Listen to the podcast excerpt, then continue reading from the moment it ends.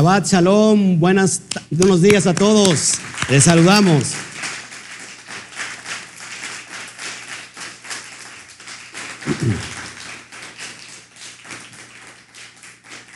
Saludos a todos, a todas las naciones. Sean bienvenidos, como siempre, como cada día de Shabbat.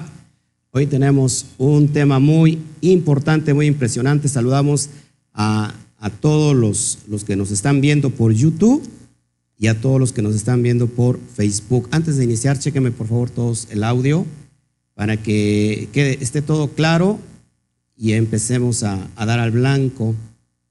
¿Cómo han estado este, este día y este tiempo? Salúdenos por favor. Estamos ya en el capítulo 2 y vamos a estudiar hoy algo bien importante que es como es la, la apostasía. Vamos a ver desde el punto de vista de la Torá qué es la apostasía. Y hoy tenemos un tema bien importante porque, pues, ¿cuántos están esperando el, el regreso del amado? Todos aquí.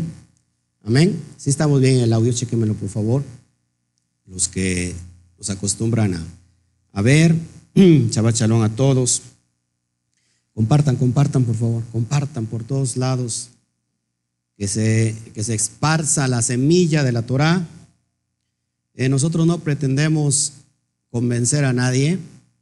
Nosotros lo único que queremos es ministrar la Torah y el que convence es el Ruach HaKodesh. Amén. Nosotros estamos aquí para, ni siquiera para debatir, simplemente estamos aquí para aclarar todos los conceptos eh, donde se ha, trans, eh, ¿cómo se puede decir? Tergiversado la verdad y hasta qué punto ha, ha, venido esto. Shabbat Shalom, Bertita Palafox. Se me está cerrando la garganta. Yo no sé por qué. Permítame tomar agüita. Sí. Saludos, saludos a todos. Eh, compartan, por favor, compartan, compartan. Saludos a todos los que nos están ya eh, viendo. Si, tienen grupos de Torah, compártanlo ahora mismo, por favor. Amén. Shabbat Shalom, mis hermanos, les saluda eh, Consuelo González desde New Jersey. Denle un fuerte aplauso a New Jersey. Gracias a todas las familias.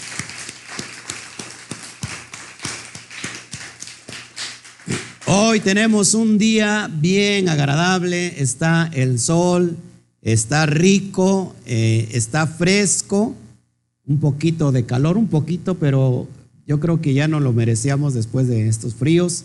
Y gloria a Shem que hoy podemos estar disfrutando.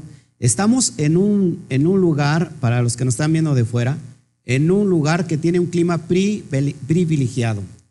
Eh, no hace mucho calor, ni tampoco hace mucho frío. Eh, en otros lugares es muy extremoso, ¿no? El calor es tremendo y el frío también. Ayer, este, ayer o, o ya ni recuerdo, estaba la neblina, me encanta ver la neblina en Orizaba. Wow, solamente salí para ver la neblina. Aunque sea para que me pegue la neblina, porque no me pega nada, no Estamos todo el tiempo bien metidos con los estudios y bueno, este, aunque sea que me pegue la neblina, dije, bueno, es que a mí me encanta. Yo creo que me voy a ir a vivir a Orizaba. ¿Cuántos me siguen? ¿Eh? Vamos a poner este, la quejilá en Orizaba, estaría bien, ¿no? He soñado mucho que, que, nos, nos, que nos otorgan un Juventino Meraz desde Honduras. Gloria al Eterno. Bueno, pues qué bueno que estamos aquí. Creo que se quedó el focus, Juanito, de la cámara, porque está así medio se. Está muy bien. Perfecto. Bueno, vamos a meternos ahora sí al estudio y yo quiero que tú eh, prestes mucha atención porque como cada estudio, hay gente que le, que le aburre la, la historia, gente que le aburre el contexto histórico, pero déjeme decirle que si no tomamos el contexto histórico no vamos a poder entender la carta, la, la misiva, y tenemos que entender tanto al emisor como a quién, como al receptor. Son dos, son dos personajes muy importantes, emisor y receptor, y tenemos que conocer la naturaleza de ambos. ¿Quién está escribiendo, cuál es la doctrina de él, cuál es su esencia de él, qué es lo que enseña y quién recibe la carta. Eso es bien importante, porque si, no, si conocemos solamente el emisor, pero no conocemos la naturaleza del receptor, nos estamos perdiendo de muchas cosas. Y viceversa, si conocemos la naturaleza del receptor, pero si no conocemos la naturaleza del emisor, exactamente estamos igual. Ahora, ¿se acuerdan eh, en qué año está escrita esta segunda carta? En el año 52. ¿Y qué está pasando en el año 52, en el primer siglo? Bueno, estamos viendo eh, que se, dio el, se dio el primer concilio en Jerusalén en el año que 50 después de Mashiach. Estamos hablando que está muy fresca la, la muerte y la resurrección de, de, de Rabbi Yehoshua. ¿Todos aquí? Ahora, eh, ¿qué es lo que está enseñando Pablo? ¿Se acuerdan en qué quedó el concilio? O sea, un concilio es precisamente para conciliar. ¿Qué se tiene que hacer con los gentiles que se están acercando a, a la fe hebrea? No es qué se, tiene, qué se hace con los judíos. Los judíos siempre han estado ahí. Entonces, ¿se acuerdan en, qué, en qué quedó esto? ¿En qué quedó en los chismes apostólicos que nos metimos hace ocho días? ¿Se acuerdan? ¿Cuáles eran las pautas que tenía que seguir para con los gentiles? ¿Se acuerdan? Los que nos están viendo, ¿se acuerdan? Para estar este, aquí, eh, ¿cómo se llama? Convergiendo. Saludos a todos. Hace falta en Orizaba, pues sí, hace falta en, muchos países también. ¿Se acuerdan cuál fue las directrices? O ya se les olvidó, hace ocho días, hermanos. Exactamente, que se apartaran de la idolatría. Number one, de la idolatría. Number two, de la fornicación, todo lo que tiene que ver con aspectos sexuales. Eso no le gusta al Padre, no le agrada. Y, es, y es bien importante de ahogado y de sangre.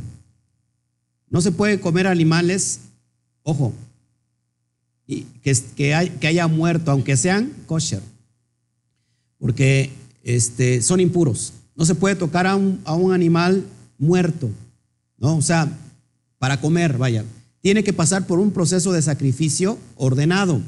Ahora, los sacrificios también de un animal kosher se tiene que pasar por procesos para que el animalito no sufra.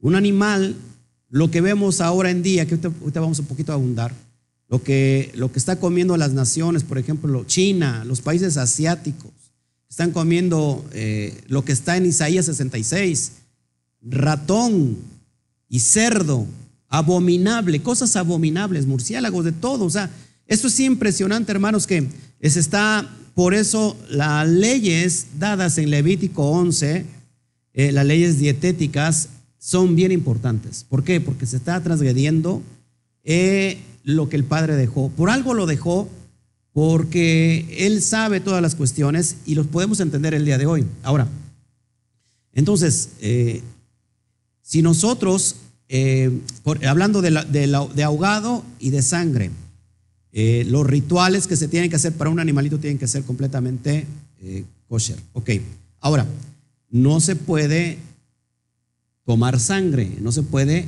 beber sangre. ¿Por qué? Porque dice la Torah, ¿en dónde está la vida? La vida está en la sangre. Todos hasta aquí. Eso fueron las directrices que tomaron. Hechos 15 lo estamos viendo. ¿Qué va a pasar con los nuevos convertidos? Solamente esos cuatro puntos importantes. Mientras, mientras ellos avanzan en el conocimiento de la Torah. ¿Qué día? ¿Se acuerdan? Cada Shabbat, dice Jacob, dice Santiago, porque Moshe, Moisés, es leído en las sinagogas cada día de Shabbat haciendo alusión que los primeros creyentes se congregaban en Shabbat. Todos hasta acá. Ahora, ya conocemos la naturaleza de quién está recibiendo. Ahora, para meternos de lleno al capítulo 2 de la carta 2, estamos viendo la cuestión de la parucía. ¿Qué es la parucía? El regreso, la segunda venida del Mashiach. Se llama advenimiento. Parucía significa advenimiento. Y entonces Pablo les va a dar las características específicas, qué es lo que tiene que pasar antes de que venga Mashiach. ¿Todos aquí? ¿Lógico? Segunda venida. Hay gente que no cree en su segunda, ni en la primera, ¿no? No, creen en el Mashiach. ¿Todos aquí? Ahora, ¿cuántos de los que estamos aquí, perfecto, cuántos de los que estamos aquí creemos que Mashiach regresa? Ahora, eso es bien importante porque este tópico es el punto de partida para el creyente, para el nuevo creyente que se está dando en el primer siglo y para el tiempo de, este momento. ¿Cuál es la, prédica clave de esperanza para nosotros? La vida eterna. ¿Sale? Vida eterna que les dé a ustedes, porque de veras ya tan, tan no sé si sean mis palabras tan sabias que los dejo así, este, todos así, o todos, o me la, anonadados, porque digo, wow, qué sabiduría. No lo creo, ¿eh? O usted ya de plano viene bien cansado toda la semana y ya nada más dice que es chavades para descansar y usted lo toma literal, se viene a, se viene a dar sus dormilonas. Ayúdeme, hermano, si ve a alguien que se esté durmiendo, le voy a pedir este favor a Toño. Toño es, es, este, se tiene que dar primero él sus golpes, sus cachetadas, y luego va con todas las demás personas. Que lo despierte, hermano. ¿Sí? Ok, estamos viendo todos los comentarios. Todos hasta aquí estamos bien. Entonces, vamos a meternos al capítulo 2, habla, abra, perdón, su Torah, su, su Brit Hadashah. ¿Por qué le decimos, ay pastor, ¿por qué Torah si la, la Brit Hadashah no es Torah? ¿Qué significa Torah? Instrucción, instrucciones. Y creemos que la Brit Hadashah son instrucciones eh, confirmadas del Tanaj. El Brit Hadashah o el Nuevo Testamento no es nada, no sería nada si no existe la parte del fundamento que es el Tanaj. ¿Todos aquí? De nada nos serviría tener la Brit Hadashah si no hay eh, Tanaj. Antiguo Testamento. Sí, Toño. Advenimiento. No, eh, griego, parusía. La parusía es decir, el advenimiento, la venida, la segunda venida. Sabachalón, Connie Montañez, desde eh, Aguas Calientes. Aguas Calientes. Ok, entonces todos aquí. ¿Cuál es el contexto de la carta, hermanos? Una vez más, el advenimiento, Él regresa. Y esto va directamente a todo lo que nosotros estamos creyendo. ¿Alguien les gustaría saber aquí cuáles son los, las claves o cuáles son las señales para saber que el Mashiach regresa? Yo creo que todos estamos aquí muy, muy interesados. Ok.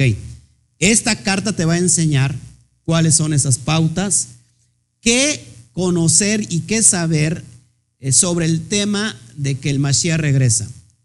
A la, a la iglesia católica se le enseñó que hay una vida eterna en los cielos. Pero de acuerdo a la Torá, es la nueva Jerusalén que baja. ¿Sí? Híjole. Está usted bien, bien metido. Bueno, gloria al Eterno. Seguimos entonces. Vamos a ver el capítulo 2, verso 1.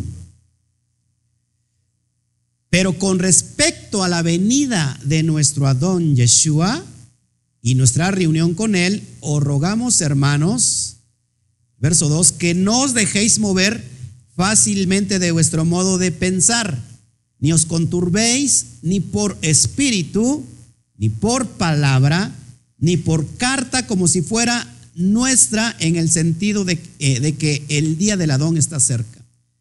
¿Qué estaba viviendo esta comunidad? Esta comunidad ya estaba emocionado porque Mashiach regresaba. Significa entonces, si Pablo está enviando esta carta, significa que entonces alguien estaba enseñando que ya el Mashiach ya estaba a la puerta. Y Pablo dice, no, no se, no se adelanten, no se, no se conturben, eh, no se muevan fácilmente su forma de pensar, ni por el espíritu, ni por la palabra, ni por nuestra carta, en el sentido de que el, qué día el Adón regresa. ¿Qué significa el Adón de acuerdo a la perspectiva hebrea? Porque se ha puesto como el Señor. Y el Señor, desgraciadamente, se ha puesto, se, se ha eh, dado la enseñanza del Señor como el Señor de todo. No sé si me explico. ¿Quién es? Eh, si hay un Señor, para empezar, la palabra Señor en hebreo es Baal. Baal. Y Baal es un Dios. Pero si, si nosotros pretendiéramos decir quién es el Señor en hebreo es Adonai. ¿Quién es el dueño de todas las cosas? Así como lo que está en los cielos, en la tierra y en todo el universo. ¿Quién es el dueño? ¿Eh? El Padre eterno, Yud Kei Bat Kei. Ahora, ¿por qué hago esta aclaración? Porque nosotros en nuestras Biblias, aquí yo le he cambiado las palabras claves, pero en la Reina Valera dice Señor, refiriéndose a, a el Mesías. Yeshua. Ahora escucha esto. Cuando se dice Señor, entonces piensa que Él es el dueño de todas las cosas. Y no es así. El Padre es el dueño de todas las cosas. Ahora, en la perspectiva hebrea, Adón, que viene de la palabra, de la palabra hebrea Adonai, ¿qué significa Adonai? Mi, mi Señor. ¿Sí es lo que significa mi Señor? Por eso cuando dicen Adón, que ya le enseñé en las cartas anteriores, Adón es para decir Señor, para decir dueño, pero también hace referencia a maestro, a rabí. ¿Todos aquí? Es una expresión idiomática. Tenemos que ir aprendiendo paso a paso. Entonces, cuando decimos, cuando dice Pablo, nuestro Adón, está refiriéndose a nuestro rabí, nuestro rabino. Acuérdate que Mashiach dijo, no llames a ninguno maestro, a ninguno rabí, Dijo, así dijo. Entonces, el rabino, nuestro rabino es Yeshua. Todos aquí para ir aclarando. Entonces, Pablo va a empezar a decir, mira, estas son las pautas, no se me aloquen. Shabbat Shalom desde Buenos Aires, Argentina, Neri, Neri Price. Fuerte aplauso. Argentina. Amamos a los argentinos. Gloria al Eterno. Desde Buenos Aires, la capital de Argentina. Ok, déjeme saludar aquí. ¿Todos aquí? Bueno, ¿qué me quedé? Estoy bien emocionado por la carta que vamos a, a tratar el día de hoy. ¿Qué está pasando y qué ha pasado durante décadas pasadas, durante años pasados? Que de repente se levanta una persona con una revelación recibió una revelación personal, el Mesías regresa. ¿Sí? Si lo queremos aplicar a nuestro tiempo, es lo que ha pasado y lo que está Pablo advirtiendo. ¡Ey, espérense! De repente se levanta alguien y le dice, ¿saben qué? Viene el Mesías. Vendan todas sus casas, por favor. Y eso es lo que pasó con el, ¿cómo se llama? No, no, traigo mucha información sobre esto, pero me viene a la, a la mente con los testigos de Jehová. ¿Qué pasó con los testigos de Jehová? Su líder se levanta con una enseñanza como esta de que el Mesías regresa y que les dice a todos, se viene el fin del mundo, se acaba el fin del mundo, vendan todas sus propiedades y, y vamos a construir la casa de los príncipes. ¿Y qué pasó? Que dio una fecha y todo mundo todos sus seguidores vendieron sus propiedades. ¿Y qué pasó con el Mesías? Que no vino. ¿Y qué dijo? No, es que saben que ya me habló otra vez, que se va a tardar un poquito. ¿Y qué pasó con las personas que vendieron todas sus casas? Y después viene su sucesor. No recuerdo los nombres, a ver si me los investigas de una vez, tú que eres bueno para la historia. Jack, eh, no, Jack Russell es, un, es, la, es la raza de un perro, de un perrito. Russell, algo así. No, Jack Russell es la, raza de un perrito, muy bonito, por cierto. Sí, se pide Russell. Ahora, viene el sucesor y dice lo mismo. ¿Saben qué? Se acaba para tal tiempo. ¿Y qué pasa con la gente? Igual, esperaban un gran mover. ¿Y qué pasó? que ya llevamos, o ya llevan ellos, porque digo llevamos, ya llevan ellos miles o, muchos tiempos, muchos años anunciando la parucía. Charles, Charles Taze Russell, ese fue el, iniciador, ¿no? 1852. Desde a la fecha, ¿qué pasa con los testigos de Jehová? Con mucho respeto, ¿no? Con el debido respeto. ¿Qué pasa? ¿Qué es el mensaje cuando te tocan la puerta? ¿Cuál es el mensaje? Un mensaje apocalíptico. Ya viene, ya viene, ya viene. Lo vienen anunciando durante tanto tiempo. Por eso Pablo dice, espérense, ¿sí? Espérense, vamos a ver cuáles, es, cuáles son las, las, las señales para cuando Él regresa. Ahora, no solamente ha pasado con los testigos de Jehová, ha pasado con muchas denominaciones. ¿Y qué creen? Esto es bien importante, hermano, y qué bueno que tú me estás viendo y que, y que te integres a, a estudiar la Torah como debe de ser. No solamente en las denominaciones cristianas ha pasado esto, han engañado, sino también ya en las raíces hebreas. En las raíces hebreas hay un señor de México que se ha creído profeta y ha anunciado la fecha de que ya viene la destrucción del mundo. Y vengan y vendan todas sus casas. Salgan de Estados Unidos, que viene un fuerte meteoro, este, va a destruir Estados Unidos como si cayera un meteoro y no le pasara nada a México, por favor. Y toda la gente abandona sus tierras de todas partes del mundo y se vienen a vivir ahí a, a un estado de acá de Puebla. Porque ya viene, ya, ya, y cada año es la misma gata. Es el mismo cuento, ya viene, ya viene, ya viene, la luna de rojo, la luna de sangre, ya viene, ya viene, ya viene. Una cosa es saber las señales y los tiempos, como lo vamos a estudiar ahorita, y otra cosa que yo les diga, ¿saben qué? Ya para este Pesach nos vamos. ¿No?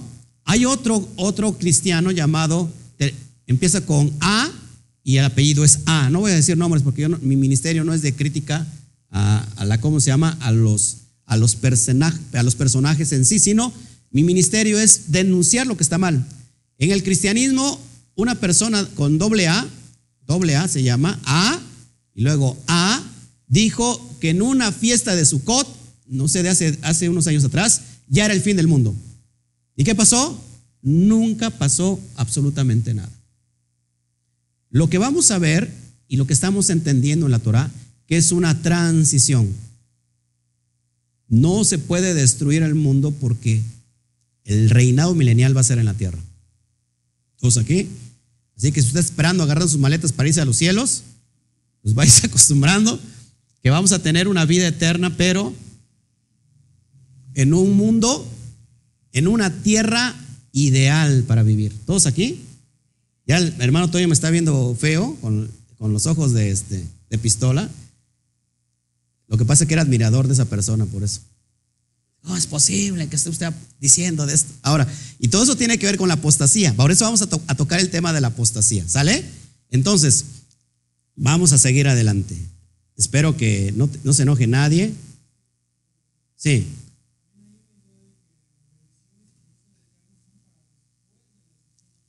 Ajá. Claro.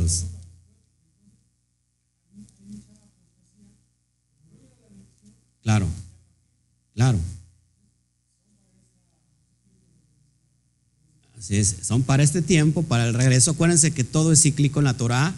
Hubo un éxodo, que es lo que estamos viendo en las, en las parashot, y vamos a ver al rato la parashot que, nos tiene ahí, Beshalach, la vamos a ver en la tarde, y tiene que ver cuando el pueblo es extraído de, Egipto. Ahora, todo es cíclico.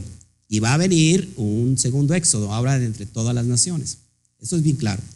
Entonces, vamos a ver qué es lo, cómo advierte Pablo, y yo a ustedes le estoy advirtiendo porque no cabe duda que cae cada loco que se levanta.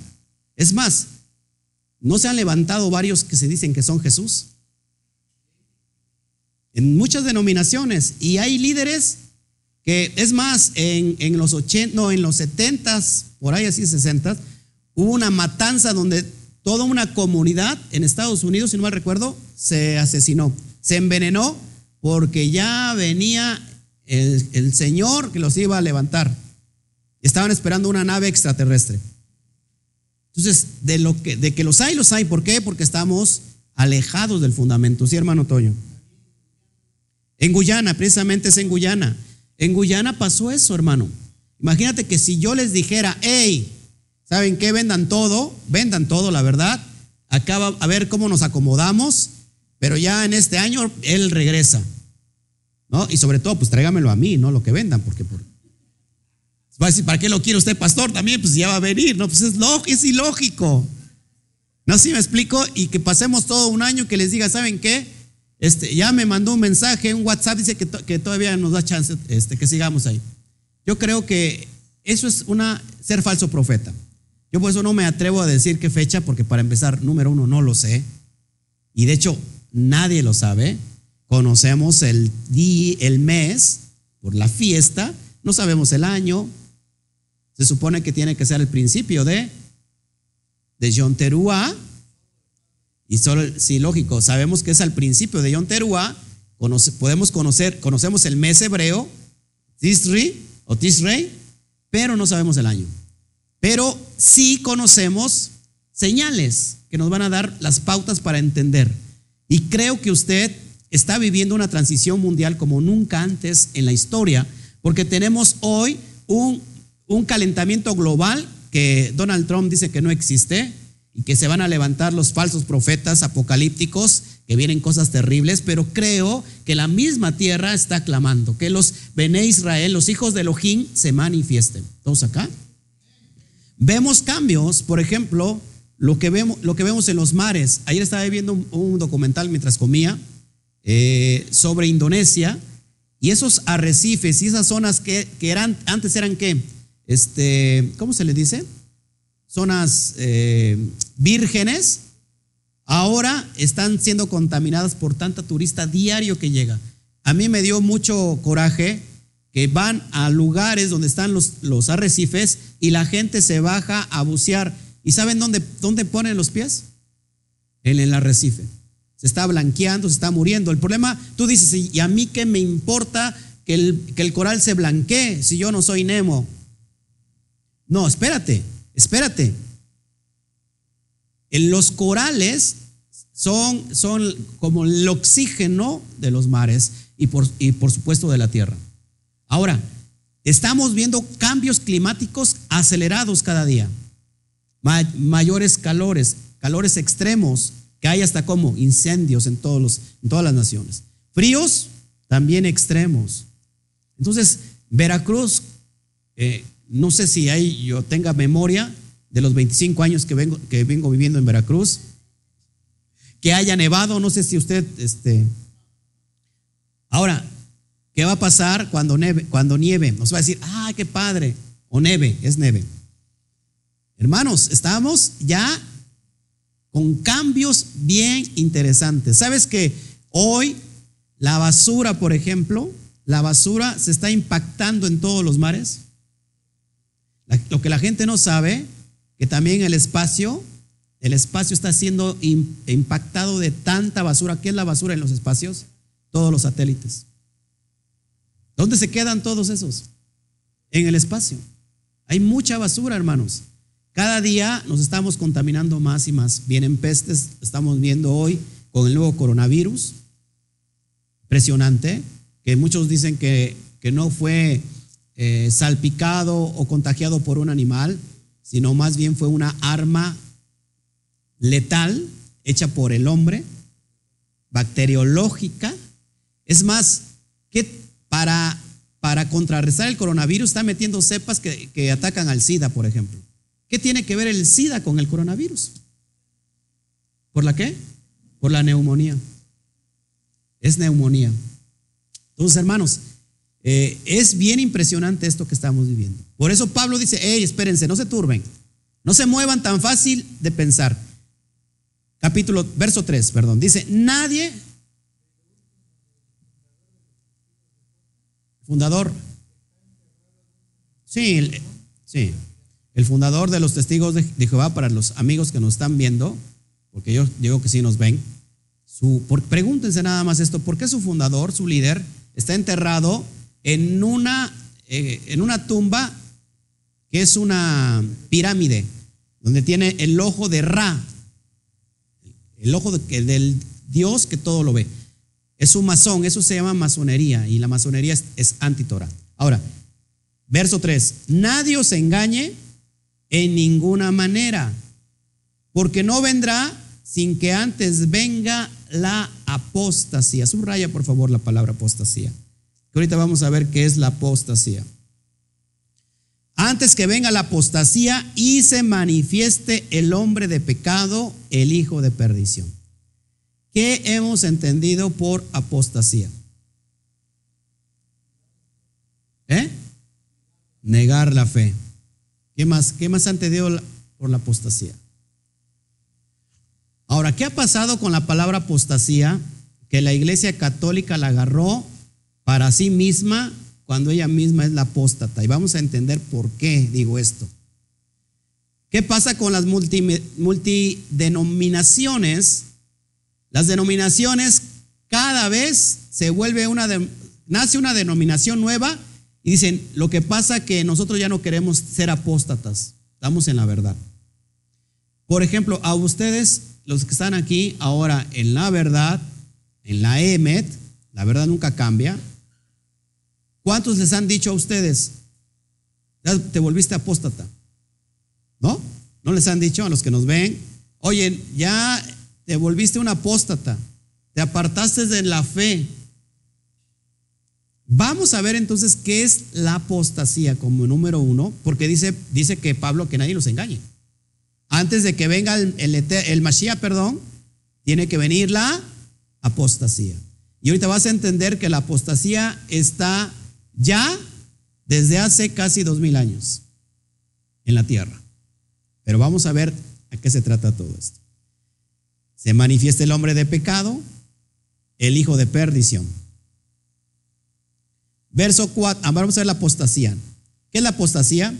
El término apostasía viene del término griego apostasía, que significa salida, defección, revuelta o rebelión. ¿Qué significa apostasía? Salida, defección, revuelta o rebelión.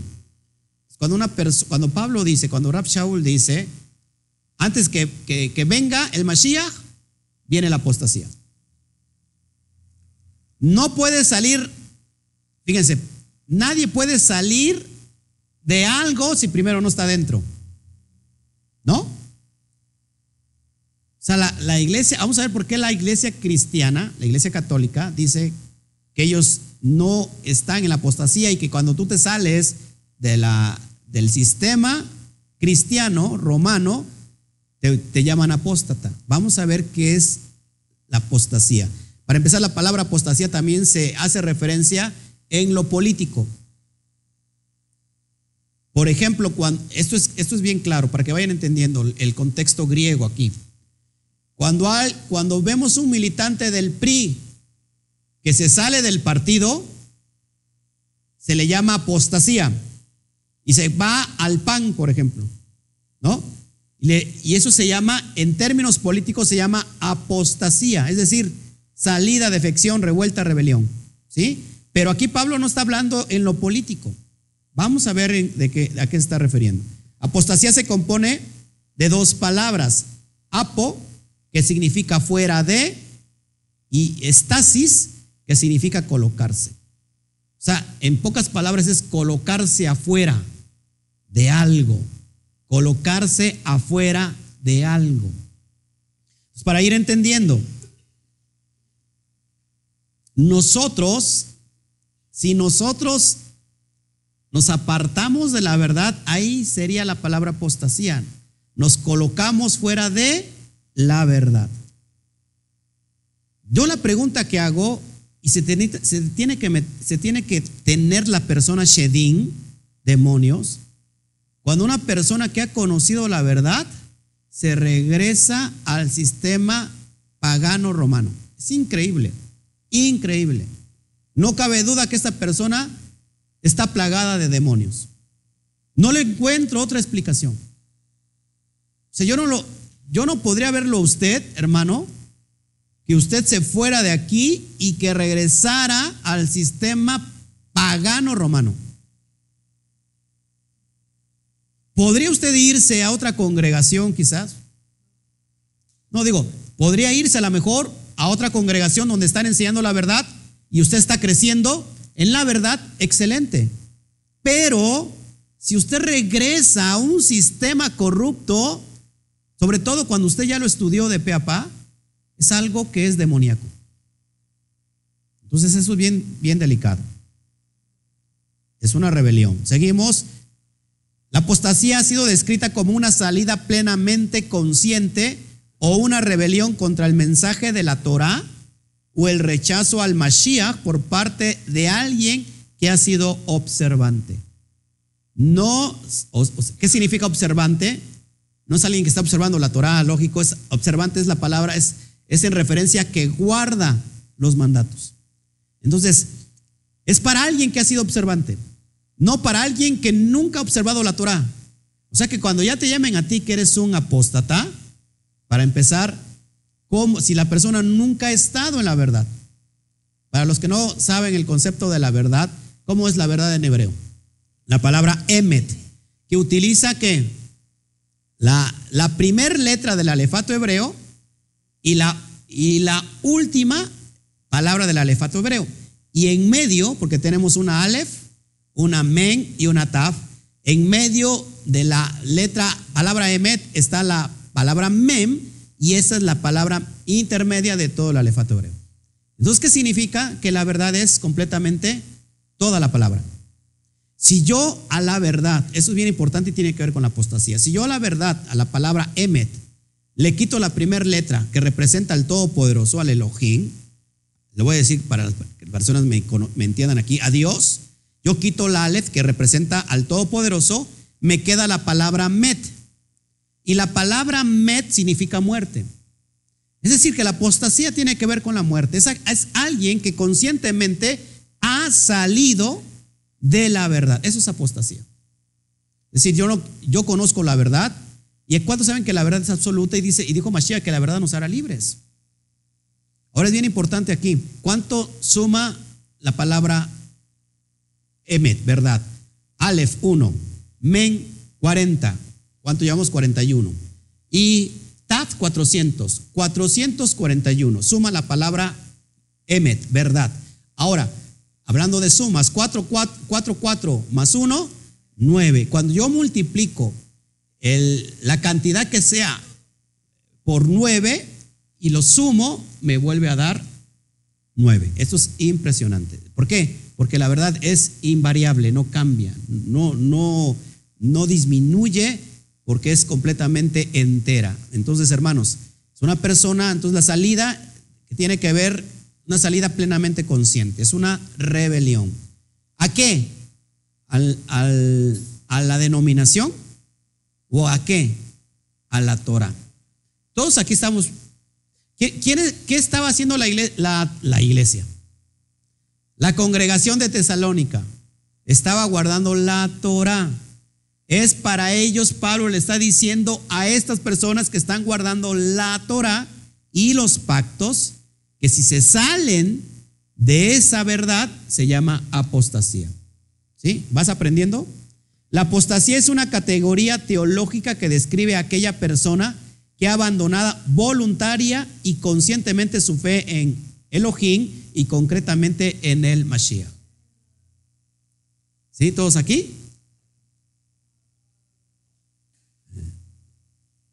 Si pueden, si pueden cerrar ahí a la puerta porque ya no. Ok. ¿Sí, hermanos? ¿Todos aquí? ¿Estamos entendiendo?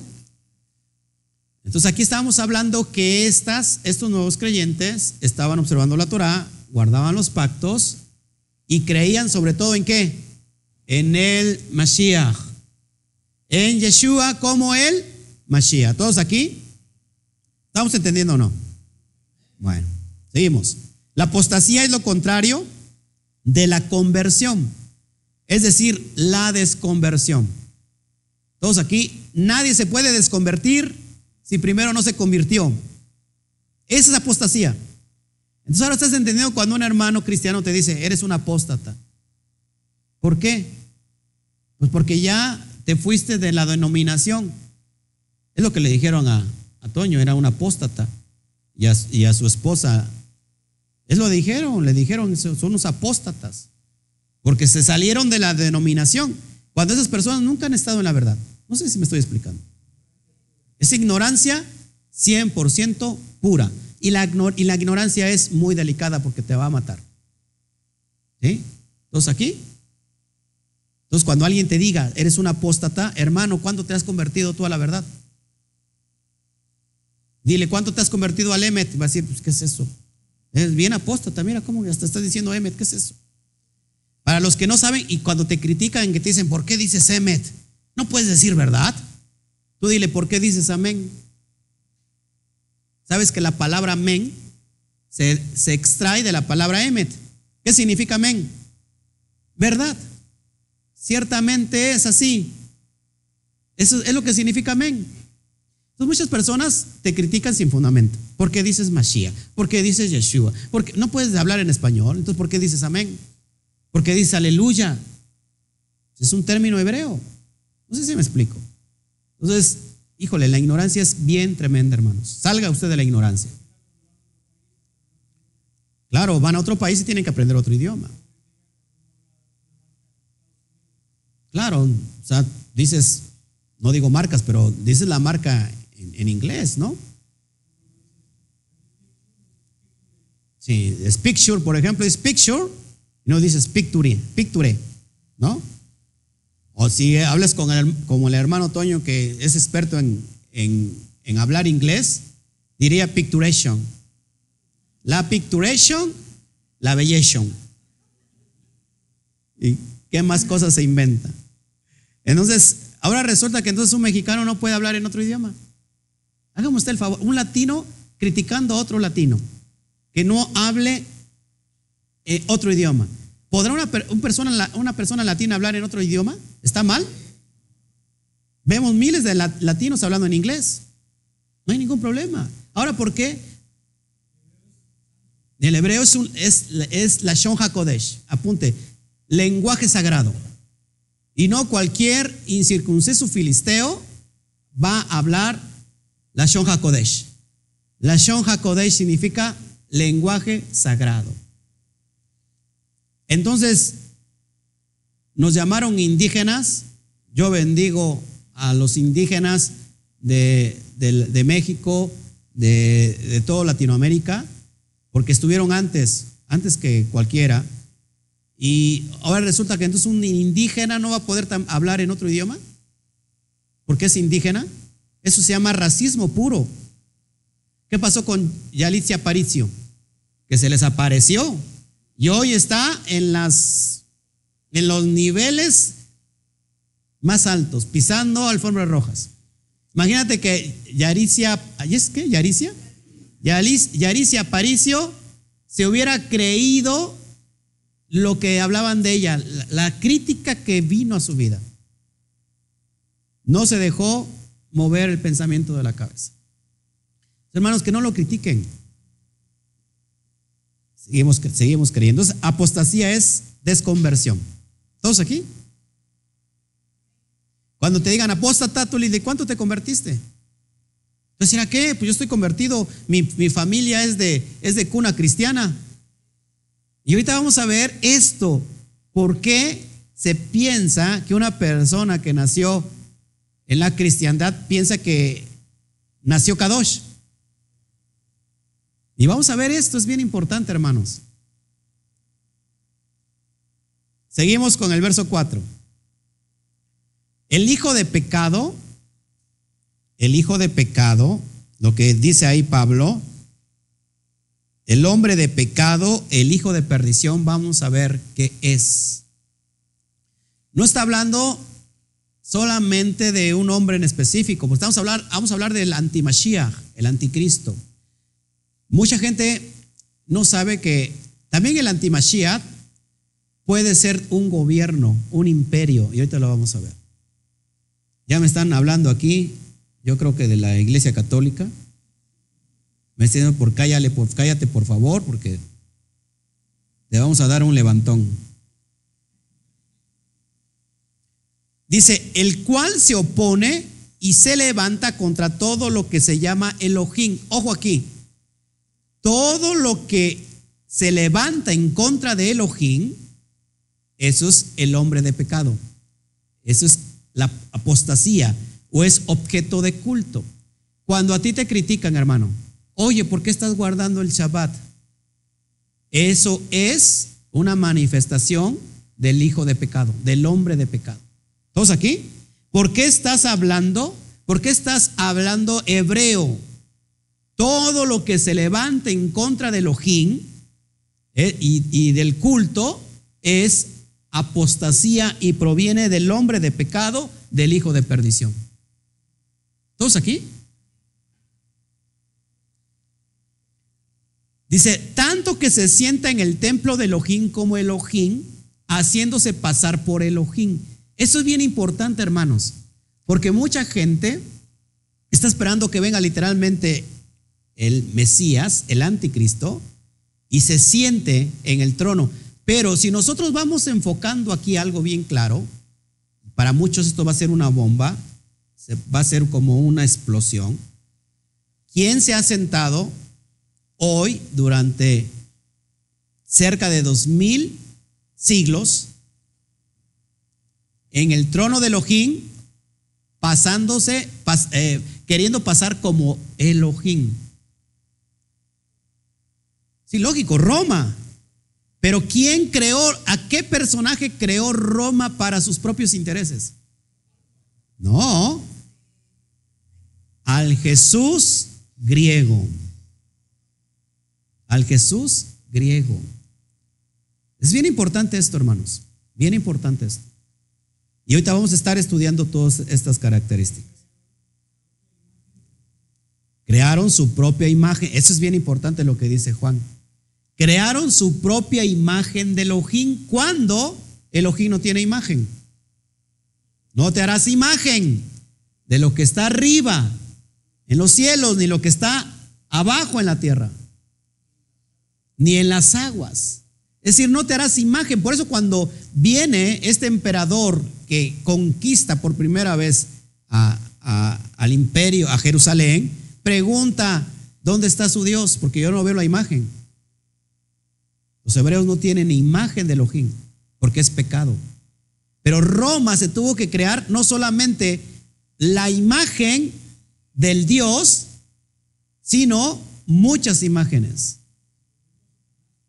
Claro, claro, incluyendo Satanás. Entonces, ¿qué personaje está de todo esto? O sea, si nosotros hablamos de, un opositor, de un enemigo, ¿qué personaje está inclusive detrás de Roma, de, de todo esto, lo que estamos viendo? El Satán, el enemigo, ¿sí? Es el que quiere ser igual a Dios, ¿sí? Y, quiere pasarse como Dios. Por eso fue expulsado de los Shamaín. Él y la tercera parte de los, de los Malachín, que conocemos como los ángeles, ¿qué? Caídos. Díganle junto, pareces un ángel.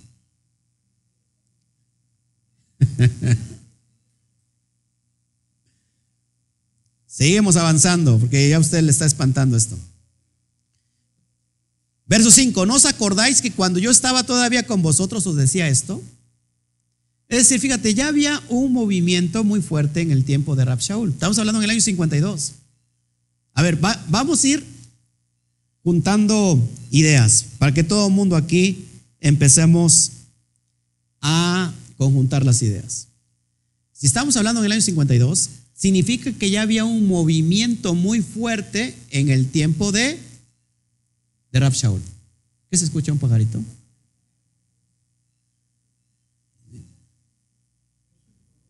¿Es un columpio? Ahí está columpiando. Es un pajarito, nos viene, nos viene a levantar alabanzas al Eterno. No se me distraiga, porque ya, me. ¿En qué estaba yo? O el dichoso pajarito. ¿Qué estaba yo viendo? ¿Eh? Eh, ya en el tiempo de, Pablo, en el primer siglo, en el año 50, ya había una oposición. A ver, había movimientos muy fuertes, helenistas ya. ¿Por qué? Porque cuando empieza, a ver, ¿cuándo empieza en verdad la apostasía? Apúntelo. Porque no empieza solamente en el primer siglo de Pablo, sino ya empieza 250 años del Mashiach. Estamos hablando que una gran parte de judíos se va a Alejandría. ¿Dónde queda Alejandría? Para que vaya entendiendo. Pertenece a Egipto. Una gran parte de judíos se los lleva el imperio griego para fundar Alejandría. Con la conquista de Grecia, ¿quién fue el conquistador de Grecia? Alejandro Magno o Alejandro el Grande, que murió muy joven porque había conquistado todo, todo, todo en el mundo y, se, y dijo, ¿qué conquistaré ahora? Se puso triste, le hicieron fiesta, bebió y murió ahogado de borracho. Un paro fulminante y murió. Joven, ¿eh? jovencito. Porque se aburrió el niño de que ya había conquistado todo. Ahora, es ahí con Grecia que entra ya la asimilación helenista. Tanto así, hermanos, présteme atención, que había judíos que se le conocían como griegos. No porque eran griegos, sino porque se habían asimilado a Grecia, que ya se les conocía como griegos. Mucha gente empezó a emigrar, empezó una dispersión del pueblo judío, y muchos judíos fueron a Alejandría, año 250 antes del Mashiach. 250 años, estamos hablando de algo bien grande. ¿Qué pasa con estos judíos que se llegaron a asimilar tanto que perdieron inclusive la lengua hebrea, la, la Shon HaKodesh, el lenguaje sagrado? Y estos judíos fueron los que mandaron a traducir el Tanaj la, Biblia hebrea, la mandaron a traducir al griego. De ahí tenemos la Septuaginta, el Tanaj, ahora en griego. Ahora era tal asimilación, que ya tenemos ahí una gran asimilación, que ya empieza ahí la verdadera apostasía. ¿Qué pasaba con los jóvenes? Que ya lo platicamos hace ocho días. Los jóvenes que se circuncidaban, que entraban a los gimnasios griegos, al ver a los jóvenes griegos que tenían las, no tenían circuncisión eran, eh, eran criticados y, ya vino el bullying ahí. Se burlaban de las personas que tenían la circuncisión. ¿Qué pasó con estos jóvenes y estos hombres? Que se retrocedían la circuncisión. No sé de qué manera, la verdad es que si vemos la circuncisión, la circuncisión es algo bien sencillo, porque de, de tal manera, ya para que la puedan que se pueda retroceder la circuncisión, estamos hablando de un grado altísimo de asimilación. No solamente en la cuestión de la circuncisión, estamos hablando de toda la cultura griega. A ver, ¿qué adoraban los griegos? Muchos dioses. Tenían dioses para todo. Para todo. Tenían Dios. Si Toño hubiera estado en ese tiempo, tendrían el Dios para el hermano Toño. Hubiera, había dioses de todo. ¿Sale? La asimilación ya empezaba. ¿Cuál es la, la, la fuente de la sabiduría de los griegos? ¿Qué es lo, qué es lo cuando tú dices, hay una sabiduría griega, ¿en qué piensas? Que hasta el día de hoy las, las, las, las grandes eh, escuelas, eh, las grandes instituciones lo enseñan. La filosofía griega. La filosofía que iba en contra de todo lo que es la Torah. Ya empezamos con un grave problema de apostasía. ¿Qué pasa ya en el tiempo de Pablo? Que era grande la asimilación, que había gentiles que estaban desvirtuando completamente la Torah de acuerdo a la que a la filosofía griega. Los que muchos no saben, no me voy a meter mucho en cuestión de historia porque se va a hacer larguísimo el estudio, que había en el tiempo del Mesías, había alguien de parte de los griegos que hacía milagros, señales y prodigios. ¿Se acuerdan quién era? Apolonio. Apolonio de Tiana, de, griego, era, lo veían como un semidios. ¿Qué hacía Apolonio? Resucitaba a los muertos, sanaba a los enfermos, tenía muchos seguidores. Eso es lo que está viviendo Pablo ya en ese tiempo. Ya había discípulos de Apolonio de Tiana. Se dice, dice, cuenta la tradición, que un día lo, encarcelaron y que les dijeron, si tú eres el Hijo de Dios, ¿por qué, por qué no te escapas de, de estos grilletes? ¿Saben qué hizo Apolonio? Desapareció en ese momento. Lo que mucha gente no sabe, hermanos, despierte por favor. Lo que mucha gente no sabe, que Apolonio murió y al tercer día resucitó. Véalo en la historia. ¿Y qué pasó con Apolonio? Ascendió a los cielos. Eso es lo que está viviendo ya en ese momento Pablo. Por eso dice Pablo, tengan cuidado, ya hay un gran movimiento apóstata. Hasta el día de hoy. Ahora, pregúntate nada más esto, eso es bien importante. ¿Por qué tanto énfasis la iglesia cristiana en presentar a un Mesías con esas mismas características? Porque ya había una gran competencia. Ahora, yo no estoy diciendo que, que Mashiach no hacía milagros, claro que él era un profeta. Pero todo tiene que ver, toda la profecía, todos los milagros, perdón, todas las señales tienen que ver con señales proféticas.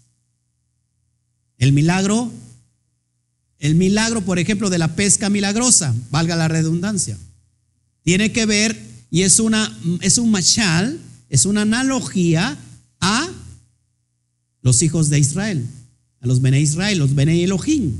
153 peces. ¿Por qué 153? ¿Y qué más da? Sean 500 mil, dos. 153 hace una analogía a la palabra Bene Elohim, los hijos de Elohim. ¿A quién iban a pescar? A los hijos de Elohim. Ese es un milagro, pero tenía grandes efectos en cuestión del propósito del Mashiach. Entonces mucha gente no sabe y se está espantando ahorita, y mucha gente que me está viendo a lo mejor se está espantando, pero investigue, métese la historia por favor y póngale ahí Apolonio de Tiana. Me acuerdo de él por la hermana Ana, o sea, de tía, de la tía Ana. Apolonio de Tiana. Va a ver que era un semidios. ¿Producto de qué? Ahora, no estoy diciendo que esto sea verdad. Puede ser una, ¿cómo se llama? una mitología. ¿Qué es la palabra mitología? Mito, mentira, estudio de la mentira. Pero lo que mucha gente no sabe, que hay, los semidioses sí existieron, pero no en la forma que están presentando. Estamos hablando de Shedim, de demonios. Apolonio de Tiana, ¿qué tenemos con Mashiach? Encontramos el relato que Mashiach camina sobre, sobre las aguas. Tenemos Apolonio, por su parte, no caminando sobre las aguas, sino volando. Por eso encontramos en Hechos, que lo vamos a enseñar verso por verso, Hechos es bien interesante, es, eh, la historia del pueblo judío, y vamos a ver todos esos conceptos. ¿Por qué te acuerdas que en cierto lugar y en cierto momento viene Pablo con Barnabá, o Bernabé creo, y lo confunden con, con dioses, con Júpiter, en Éfeso, ¿sí? Lo confunden con, los dioses. ¿Por qué? ¿Por qué lo confunden? Porque Pablo y con el que venía hacían señales y milagros. ¿Y qué, empezaron? Qué, hicieron todos los griegos en ese momento? Los, gentiles que estaban ahí, empezaron qué? A adorarlos como si fueran dioses. Porque esa es la cultura que está impregnada. ¿Sí, perdón? Ah. Sí, la cultura griega está impregnada de todo eso. Ahora, tenemos también, hay, esto es bien impresionante, no sé si usted quiera salir de la verdad. Tenemos en Hechos a un brujo, a un hechicero fuerte, poderoso, llamado Bar Yeshua, hijo de, de Yeshua. O sea, imagínense, hermano, o sea, está, estamos viendo algo bien fuerte. Bar Jesús le ponen ahí. Bar significa hijo. Simón el mago.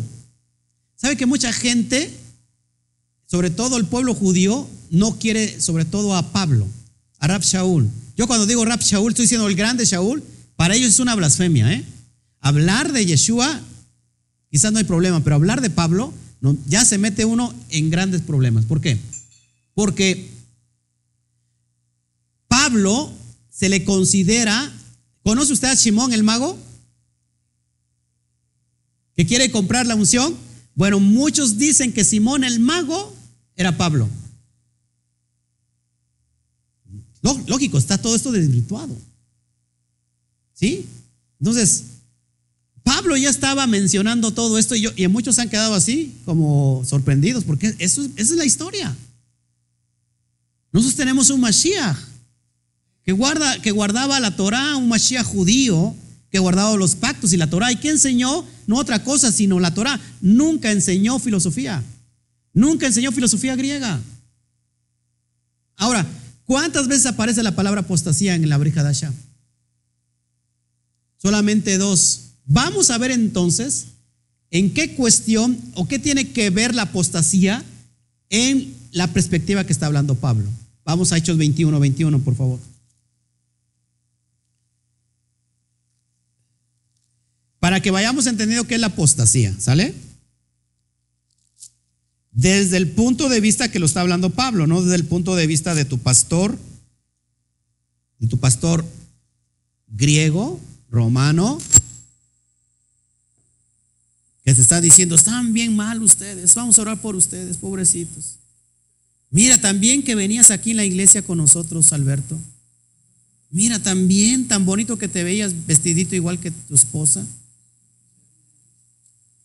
Hermano Toño, también que se, vea allá.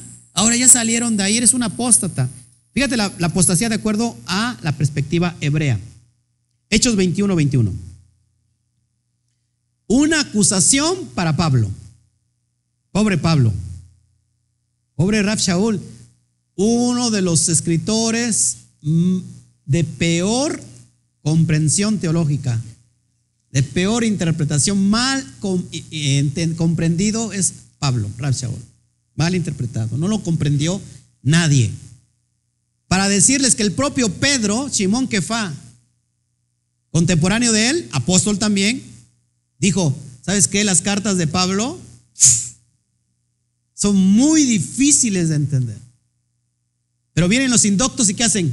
Las tuercen. Ya en el tiempo de Pablo venían los indoctos, es lo que les digo, y torcían la escritura, torcían la Torah. Estamos hablando de la asimilación griega. Lo querían torcer con la filosofía griega. ¿Qué estamos hablando hoy, por ejemplo? También existe hoy la filosofía griega metida, por ejemplo, en la cábala. Por cierto, ahorita vamos a meditar. A ver, meditemos. Arriba y abajo. Abajo y arriba. Usted vio a Yeshua decir a todos, a ver, júntense todos, vamos a meditar. ¿Les escuchan los pajaritos? Hace un rato vino un pajarito. Y les dijo arriba, abajo. Abajo, arriba. Y todos los discípulos. No les dijo, cuando oréis, oren así. Abba, el Padre nuestro que estás en los cielos. Híjole, es impresionante. Ahora, fíjate lo que es la perspectiva. Pero se les ha informado en cuanto a ti, le está diciendo Jacob, Santiago a Pablo, dice que enseñas a todos los Yeudín, a los judíos que están entre los gentiles, apostatar de Moisés diciéndoles que no se circunciden a sus hijos ni observen las costumbres. ¿Cuál es la perspectiva? En el primer siglo, de acuerdo a los escritores de la, de la apostasía es apostatar de Moisés, de la enseñanza de Moisés. ¿Estamos entendiendo? O sea que cuando alguien te diga eres un apóstata, ¿qué le vas a decir? Juan, ¿tú guardas la ley? ¿Qué te dicen ellos? No, la ley quedó caducada.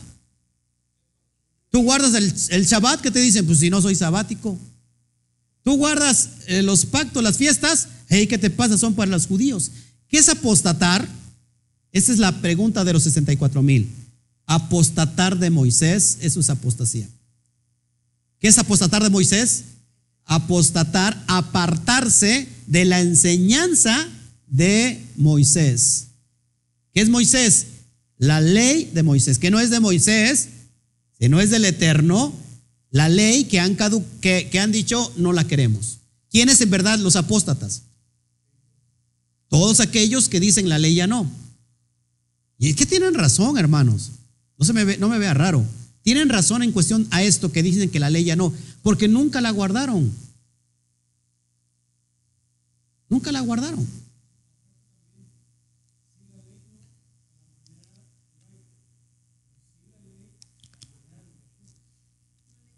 Exactamente, pero fíjate, sobre Pablo veía esto. Pablo es un apóstata. Está, está, diciendo Santiago. ¿Quién es Santiago? ¿Quién es Jacob? Yo se los dije hace ocho días. El hermano menor del, Mesías. Y su hermano menor del Mesías le está diciendo a Pablo, mira todos los chismes que están hablando de ti. Están diciendo que estás apostatando a Moisés. Es decir, estás yendo en contra de la ley. estás diciendo a los judíos y que están entre los gentiles que no se circunciden, que no guarden las tradiciones. Acá te puedo hablar en el contexto de cuáles son las tradiciones. Las fiestas, Kadosh, por ejemplo. ¿Y qué dice Pablo? ¿Qué le dice? Mira, hay una gran multitud ahorita. ¿Por qué no haces un voto nazario? ¿Por qué no te rapas la cabeza y acompañas a estos hermanos que lo van a hacer para que qué? Para que, fíjate el verso 24. Eso es bien importante que lo entendamos. Por eso digo que a muchos no les gusta hablar de historia porque se me duermen. Y a muchos otros sí les gusta la historia.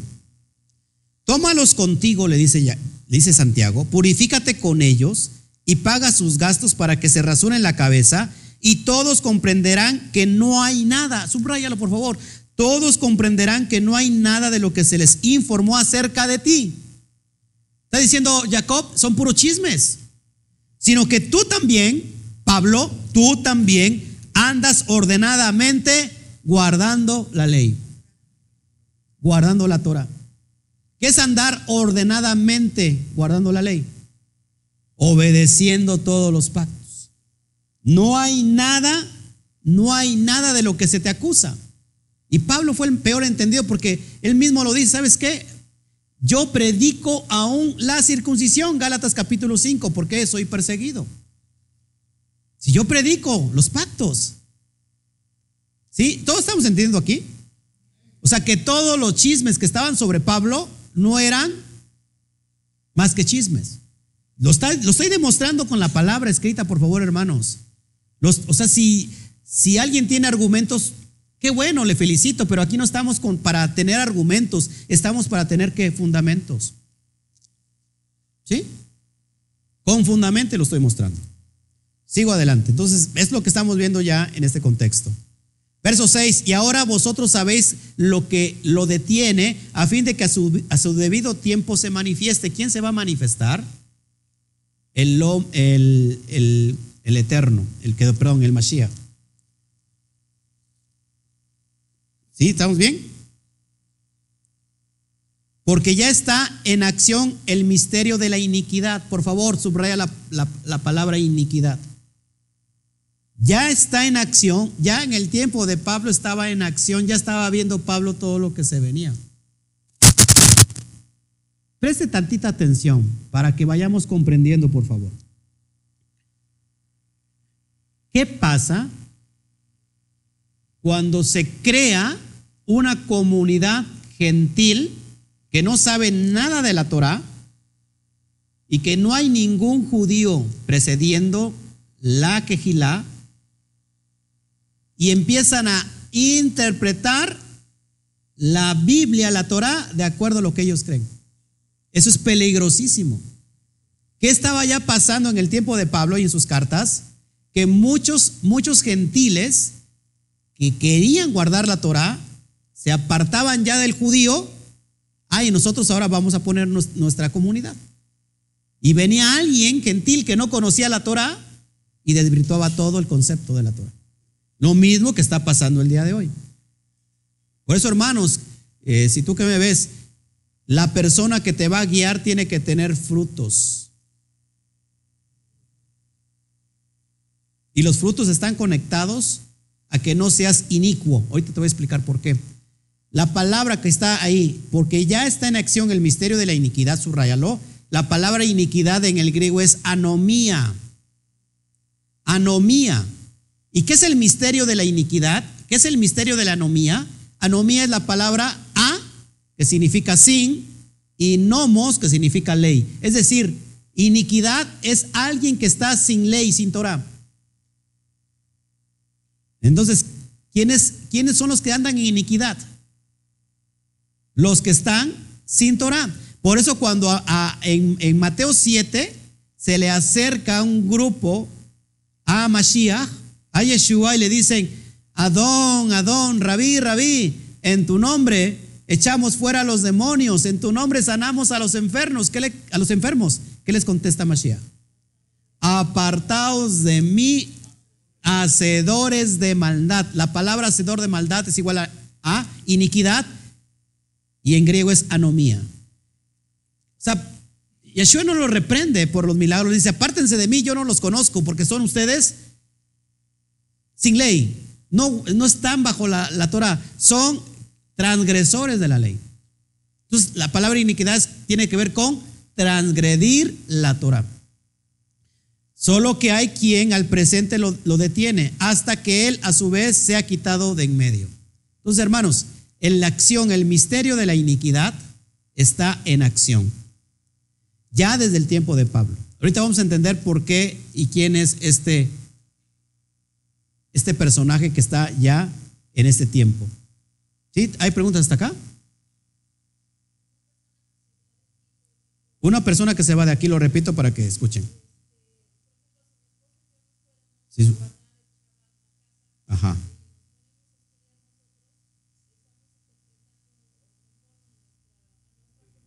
Ok.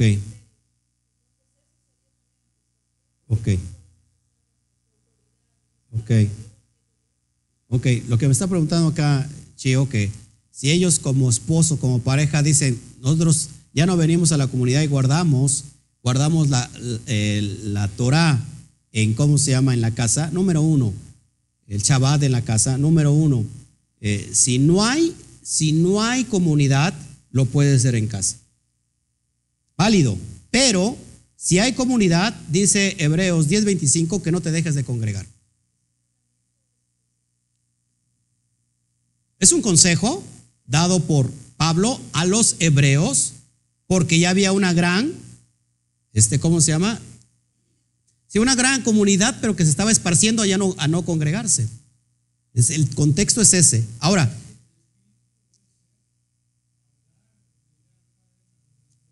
claro, no apartarse por apartarse. Ahora, pero si ustedes dijeran, me voy a guardar yo el Shabbat a mi casa, para empezar, ¿Quién va a instruir la Torah? Lo tiene que hacer el marido, el esposo, porque él es la cabeza de la familia. Pero si el marido no está preparado para dar la Torah, ¿qué va a enseñar? Por eso el Padre Eterno puso pastores, apóstoles, profetas, evangelistas, pastores y maestros. Por eso existen los rabinos. Por eso existen hoy los que están liderando. Por algo están, no, por, no porque se, se le ocurrió al Padre ahí. Por algo puso como Moshe, como Aarón, como Yehoshua y como todos los, los que han dirigido una comunidad. No sé si me explico.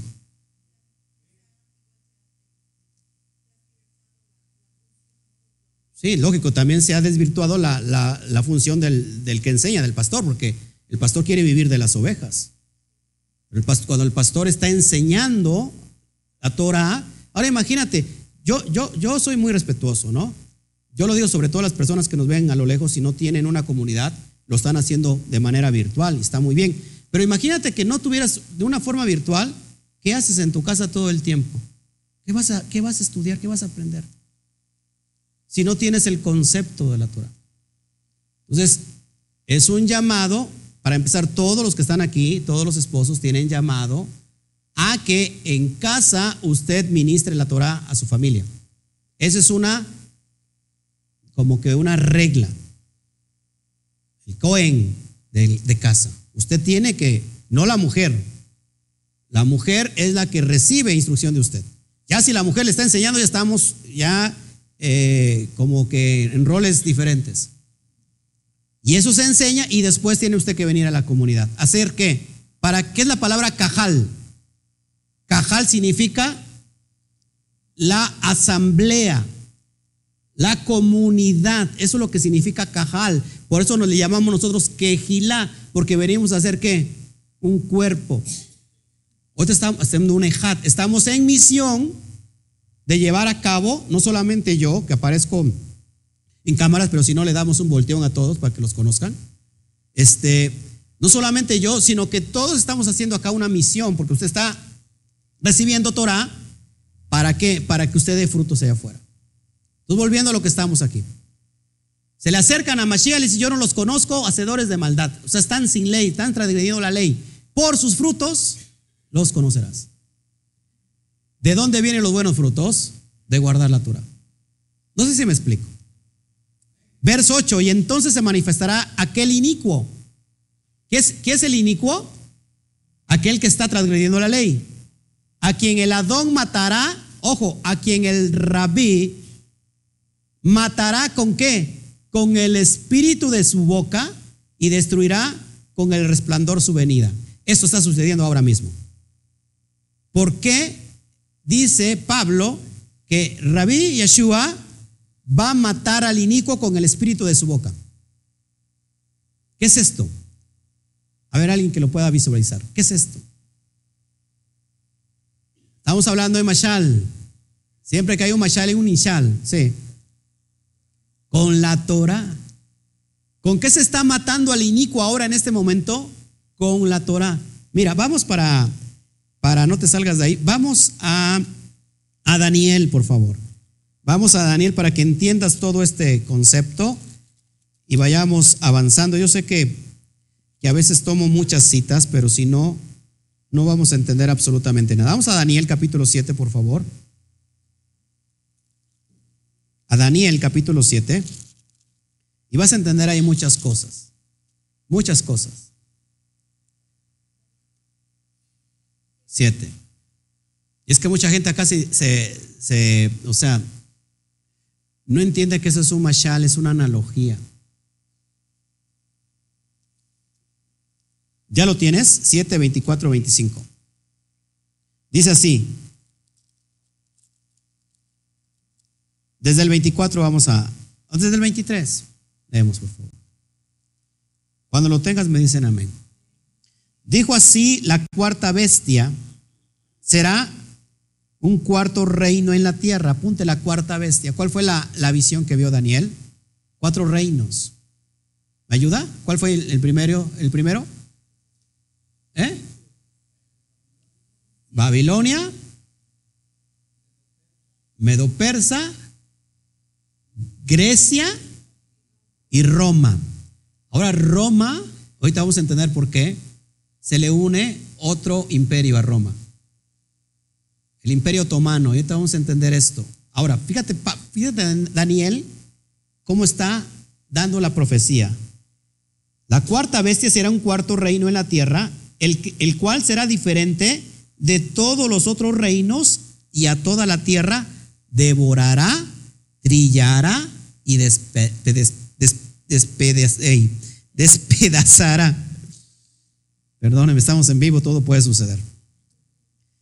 Y los diez cuernos significan que de aquel reino se levantarán diez reyes. Y tras ellos se levantará otro, el cual será diferente de los primeros y a los tres reyes derribará. Hermanos, apúntelo por favor. ¿Quién es este imperio, este cuerno que sale? No, el cuarto imperio es Roma, pero del, imperio romano sale otro cuerno pequeño que va a derribar. El musulmán.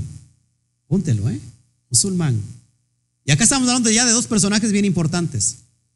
De, Sa, de Saf y de Ismael. Bien importante esto. Dice, y fíjate, ¿qué va a ser este imperio? ¿Qué va a ser el cuarto imperio? y hablará palabras contra el Altísimo. Y a los santos del Altísimo, ¿qué va a pasar? Quebrantará y pensará en cambiar los tiempos y la ley. Subraya, por favor, pensará en cambiar los tiempos. La palabra tiempos en el hebreo ahí es muadim. Cambiar las muadim y la Torah. La Moadín son las fiestas, las fiestas Kodosh, pensará cambiar las fiestas y la ley. Y serán entregados en su mano hasta tiempo y tiempos y medio tiempo. Aquí hay mucha sabiduría. El que lea, entienda. Fíjese, esto es bien importante. Muy importante. Cuando empieza, que ya se los dije hace un rato, cuando empieza este reino retoma algo de lo que ya empezó el reino que, le antecede. ¿Quién es, qué, qué, reino viene antes de Roma? ¿Se acuerdan un leopardo que tenía cuatro alas? ¿Eh? Grecia.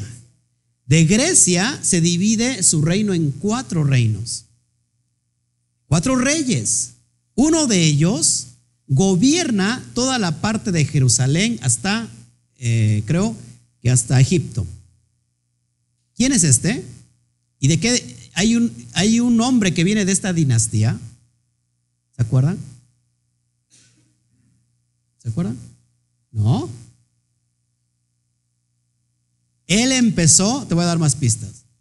Él empezó a decir no circuncisión, vamos a comer, les obligó a comer cerdo a los judíos y metió en el templo a Zeus. No, Constantino. Por supuesto, estamos hablando del, del, imperio griego. ¿Eh? No, no, no, estamos hablando del, del imperio romano. ¿Se acuerdan? Otra pista, a ver los que me están viendo, a ver si, si le dan. Otra pista se levanta una guerra de judíos en contra de este gobernador malévolo. Y tenemos un libro o dos libros que lo incluyó la Biblia eh, católica. Los macabeos. ¿De quién, ¿De quién estamos hablando? Que él decía que era la imagen de Dios. A ver, le doy chance, habla usted, abre, abra el San Google. Antíoco Epífanes. Epífanes, ¿ha escuchado la palabra epifanía? ¿Qué es la epifanía? Eso lo enseñaron en el cristianismo. A ver, hermano Toño, la epifanía. ¿Cómo que es su vecina? No le digo, tome usted las cosas en serio, de verdad. ¿Qué es la epifanía? Una manifestación de Dios. Antíoco decía que él era la manifestación de Dios. Por eso es Antíoco Epífanes. Es, es cuarto, ¿no? Antíoco cuarto. Él viene de esta dinastía, de la dinastía griega, que se divide en cuatro. ¿Y qué hace Antíoco Epifanés ya en su, en, su, en su momento? Empieza a someter al pueblo judío y les impone que coman cerdo. Los obliga ya a guardar el Shabbat y todo aquel que guardara Shabbat llegaba al ejército de Antíoco y en Jerusalén, en Judea y en todo Israel, aquella persona que guardara el Shabbat era castigada. Murieron una comunidad de cerca de dos mil personas. Porque llegó, a de cuenta ahorita, estamos acá guardando Shabbat, llegó Antíoco Epífanes, su ejército, y dijo, ¿qué hacen ustedes? Están guardando Shabbat y mataron a todas las familias, dos mil personas. Condenó la circuncisión. Aquella persona, aquella madre que circuncida a sus hijos, y en el momento que encontraba a alguien circuncidado a sus hijos, ¿qué hacían? Colgaban a la madre y colgaban a sus hijos afuera en las calles. O sea que ¿quién empieza a hablar ya en contra de la Torah? Antíoco Epífanes. Se levanta una revuelta judía por esta familia de los macabeos hasta que vencen y sacan, sacan de, de Israel y del templo toda la apostasía toda la lo pagano. Entonces, ¿quién inicia realmente? Grecia. Ahora, viene Roma y toma toda su cultura, porque conquistó a Grecia, y toma todos sus dioses y toma esta, esto que ya había empezado. Entonces viene Roma y piensa en cambiar qué? Los tiempos, las Muadín, las fiestas Kadosh y la ley. ¿Cuándo empieza esto? Apunte en el siglo segundo. Ya empezamos con dos, un personaje muy importante, que ya lo dije hace, hace, hace 15 días. ¿Se acuerdan? Año 130. ¿Qué sucede en año 130? Viene, ¿se acuerdan?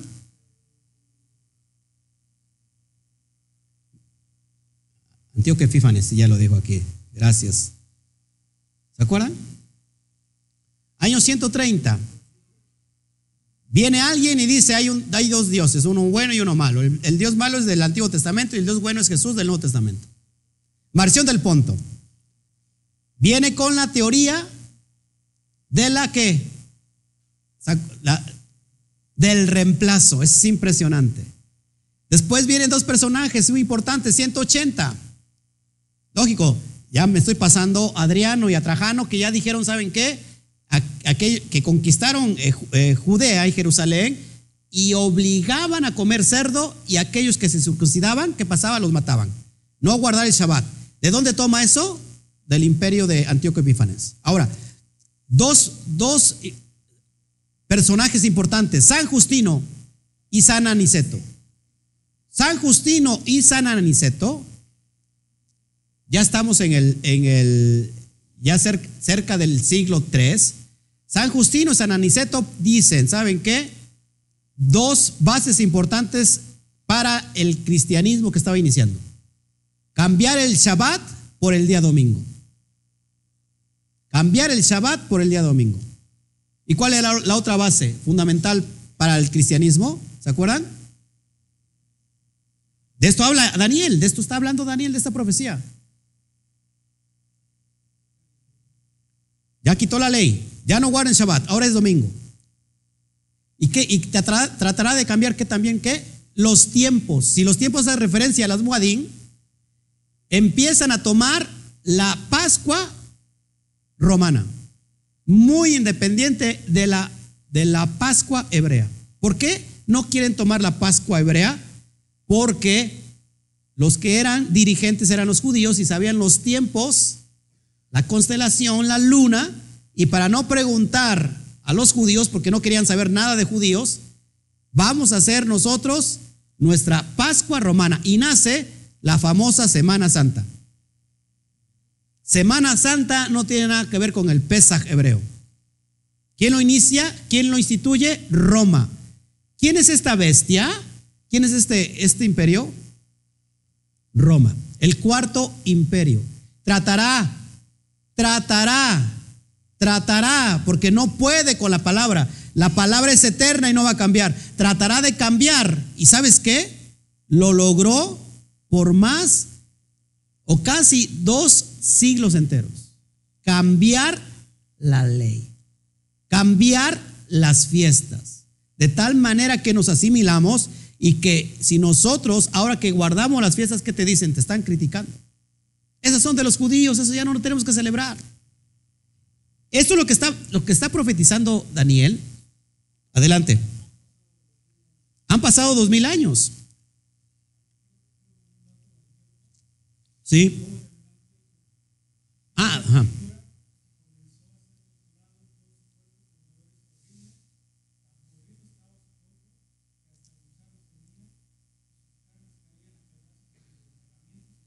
Wow. Fíjense. O sea que Antíoco Epifanes murió podrido por dentro. Se le des, como lepra, como cáncer, carcomido por dentro, cayéndosele la carne a pedazos. Y él dijo, este es un castigo de Dios. Entonces, hermanos, pongámonos serios. ¿Por qué está sucediendo el versículo 8? Está aconteciendo ahorita, precisamente en este momento y en esta época. Dice, se, manifestará aquel inicuo. No podemos hablar de una manifestación si primero no sabemos lo que se manifiesta. ¿Cuándo se manifiesta? En estos tiempos. Ya se está manifestando, o sea, ya se manifestó hace dos mil años, un poco menos. Pero ¿cuándo, ¿Cuándo se- lo estamos viendo que se está manifestando? Cuando las escamas se nos están cayendo de los ojos. Y este inicuo, ¿quién lo está matando? ¿Quién lo está matando? Yeshua. ¿Con qué? Con la propia palabra. ¿Cómo estamos matando a este engaño? Ahorita se está cumpliendo eso con la propia palabra. Ahora, bien importante esto, hermano, porque si nosotros eh, eh, nos metemos a profundidad en la profecía de Daniel, está hablando de dos personajes, Roma y el, mundo musulmán, el Islam. Ojo aquí, es bien importante. ¿De dónde o quién representa Roma? Si nosotros hablamos, eh, si nosotros indagamos en la historia y sobre todo en la Torah, el que representa o la raíz de Roma es Edom. ¿Qué significa Edom? Rojizo. Pero Edom viene de Esaf. Para los que no, los que no conocen los términos hebreos, es Esaú. ¿Quién es Esaú? El hermano de Jacob. ¿Qué pasó? ¿Qué pasó con ellos? No te salgas ahí de donde estamos. Ponle ahí un, un separador. ¿Qué pasa en Génesis capítulo 33, en el texto de la Torah de Bereshit 33, que habla de la reconciliación entre Jacob y Esaf? Que esa reconciliación solamente fue apariencia. ¿Cuál era el motivo de Esaf para con su hermano? Matarlo. No parará hasta matarlo. ¿Y qué pasó en el verso 2? En el verso 12, ya después de que se encuentran y que Jacob les manda las ofrendas, los- el ganado y que va por partes, se encuentran y supuestamente lloran. Y hay algo profético que no se ha dado. En el verso 12 dijo, le dijo, anda, Esab dijo, anda, vamos y yo iré delante de ti, le dice a Jacob. Y Jacob le dice, no puedo ir a tu, a tu, a tu ritmo porque traigo niños y traigo ganado. Vete, yo te voy a alcanzar. ¿Se acuerdan? ¿Y qué le dijo? Bueno, te dejo aquí unos hombres. ¿Para, que, ¿Para qué? Para que lo vigilaran. ¿Qué dijo? No, no dudes de mí, te voy a alcanzar en dónde? En Seir o en Seir. Es, esa promesa nunca se dio. ¿Sabías eso? Nunca se volvieron a encontrar. Está profetizado entonces que estos dos hermanos se van a volver a encontrar. Esaf representa a todo el pueblo idumeo, los edomitas, para que vayan entendiendo. Una persona que viene directamente de, de Esaf, de Edom, y que es enemigo acérrimo en el, en el tiempo del primer siglo de Mashiach, es Herodes el Grande. Herodes el Grande, el gobernador de Judea, que fue impuesto por Roma, él viene de Edom. Roma viene de Edom. O sea que el cuarto reino, la cuarta bestia, está directamente ligada a Edom, a Esaf, Esaú. ¿Qué va a pasar? Que va a matar a Jacob. Apúntelo, por favor. ¿Cuándo se verá esto? El encuentro tiene que ser, yo creo, la guerra de Gob y Magog. Ahora, pero de este imperio nace un cuerno. ¿Se acuerdan que el, el último imperio había, había eh, en, las, en, las, en los pies de esta, esta gran esfinge barro y qué? Hierro. Dos, dos reinos ahí. Ahora, el imperio otomano, el imperio musulmán, está, el Islam está representado por otro personaje también que tiene que ver con, con Jacob. ¿Quién? Ismael. Ismael. Y son igualitos, fíjense. Características iguales. Ismael representa a las naciones árabes. ¿Qué pelea Ismael? Ojo, la primogenitura. Isaac le pertenece la primogenitura. Era, nació primero Ismael, ¿sí o no? ¿Vía qué? ¿Mm? vía esclava. Agar. ¿Qué, ¿Qué hace Ismael? Quiere matar también a Isaac. ¿Por qué? Porque le quitó la primogenitura. ¿Qué es Ismael? Dice el texto de la Torá. Un hombre fiero. Un hombre fiero en gran manera. Naciones árabes. Que se van a unir al otro personaje, Sab, que también está reclamando ¿qué? La primogenitura. Porque él quiere la primogenitura. Ahorita le doy la palabra, hermano Toyo. Ahora, estos dos personajes, ¿dónde están sitiados ya en este momento? En Jerusalén. Nada más y nada menos Ismael, quiere, quiero la primogenitura y estoy sitiado ya donde era el, el Beit Hamidash, el templo. Ahora está qué? La mezquita, la cúpula de oro. Y a su lado está todo, toda la cristiandad. Roma, ya están los dos personajes ahí. Sí, hermano Toño. De él también nacían doce tribus, igual que Jacob. ¿Te das cuenta cómo todo es, es muy conciso? Ya esto se está dando, hermanos. Esto se está dando. El Islam está creciendo agigantadamente. Pero tenemos, de acuerdo a la promesa de Daniel, la profecía de Daniel, que viene una roca que despedaza, ni siquiera tiene que despedazar todo, sino que va sobre la, parte de barro y se viene para abajo toda la estructura pagana, la desmenuza. Abdías habla de la profecía de lo que le va a pasar a estos dos, sobre todo a Esaf, a Edom. Jacob será como, perdón, Esaf será como estopa. Pero viene Jacob, viene Israel, será como fuego, llama de fuego, y va a, desmenuzar, a destruir todo lo que es el imperio Edom, los idumeos. Ya lo estoy aburriendo, seguimos. Dentro del judaísmo hay falsos judíos. ¿Quiénes son estos falsos judíos? Idumeos, que vienen de Edom, que se metieron al pueblo judío y que empiezan, acuérdense que todo es una estrategia, caballo de Troya. ¿Qué es el, qué es ¿Cuál es la estrategia de caballo de, de Troya? Te metes en oculto, te vuelves como uno de ellos. Cuando estás dentro ya, viene él. Pero ¿qué pasó con el que, el, el, que comienda, el que dirige el caballo de Troya? Según la mitología griega, ¿cómo lo vencen? Talón de Aquiles. La misma profecía que va a pasar con esta piedra que va a derrumbar los pies de barro. Viene para abajo. ¿Quiénes son estos falsos judíos?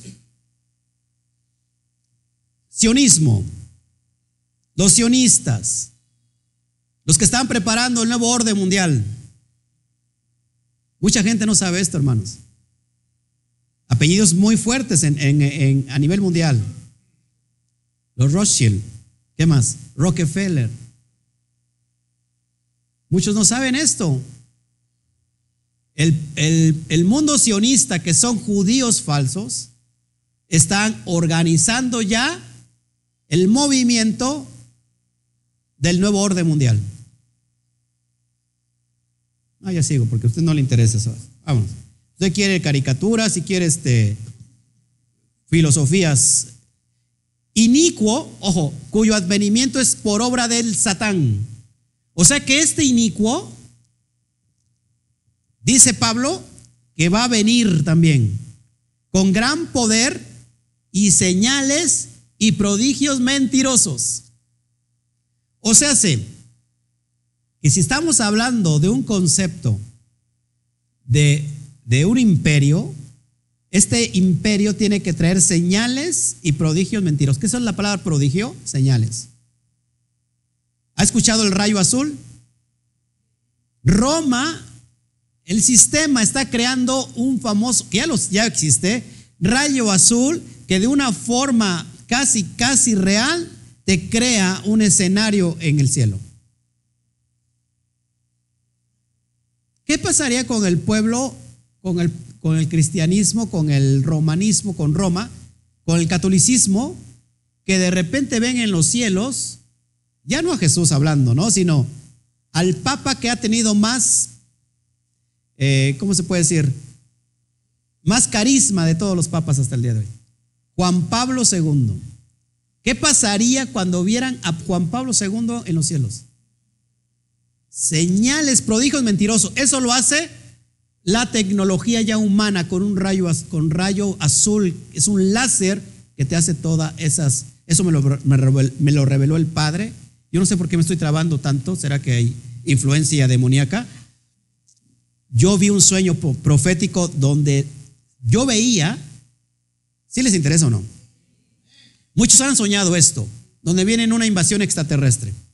Bueno, eso está profetizado. Como tal, son Sheidim que vienen, que son las estrellas que se caen y que invaden toda la tierra. Yo lo veía, pero yo me, me asustaba mucho cuando veía esa escena, pero el Eterno me llevaba a ver hacia abajo, por detrás, y veía cómo el hombre estaba haciendo todas estas señales, creadas por la propia mano del hombre. Y si vemos de un representante de ellos, entonces también este representante tiene que traer señales y prodigios. Estamos hablando de quién? Del anti-Mashiach, el anticristo. Y el anticristo, ojo aquí, tiene que surgir entonces de los falsos judíos. O puede venir también de Dom, o puede venir también de Ismael, para engañar. Pero Fíjate lo que dice Mateo 24, el, eh, Mashiach. Vamos para allá, Mateo 24.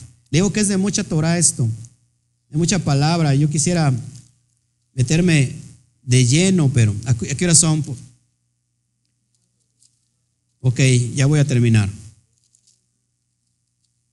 Ya voy a terminar. Ayúdenme, por favor, donde, viene, viene el texto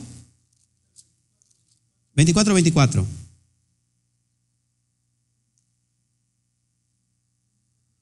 Dice, porque se levantarán falsos cristos. ¿Se han levantado falsos mesías? Muchos. Y falsos profetas, aún dentro del mesianismo. Y harán grandes señales y prodigios de tal manera que engañarán, si fuere posible, aún a los escogidos. ¿Quiénes son los escogidos? Israel, el pueblo, el pueblo elegido. Ya os lo he dicho antes, así que si os dijeren, ojo aquí, mirad, está en el desierto, no salgáis. O mirad, está en los aposentos, no lo creáis. Porque como el relámpago que sale del oriente y se muestra hasta el occidente, así será también la venida del Hijo del Hombre. Por donde quiera que estuviere el cuerpo muerto, allí se juntarán las águilas. Ojo aquí. ¿Qué animal profético, por ejemplo, cuál es el animal por excelencia que usa Roma? El águila, el águila. Mashiach está viendo que esto viene de este cuarto imperio. Lo mismo dice Juan, la cuarta bestia. Entonces, hermanos, es impresionante. Verso 10 y con todo engaño de iniquidad para los que se pierden, por cuanto no recibieron el amor de la verdad para ser salvos. Engaño de iniquidad, engaño de transgredir la ley. ¿Qué es, es pecado? Transgresión a la ley. ¿Dónde lo vemos? Primero de Juan 3:4. Porque el pecado es transgresión a la ley. Engaño de iniquidad. ¿Para quién son estos este engaño? para los que se pierden. Por cuanto no recibieron el amor de la verdad, ¿qué es el amor de la verdad? El amor de la M, lo que dije hace un rato, para ser salvos. Hay personas que se están amontonando a falsos maestros porque tiene comenzón de escuchar. Las fábulas, los cuentos. Recibe tu coche hoy.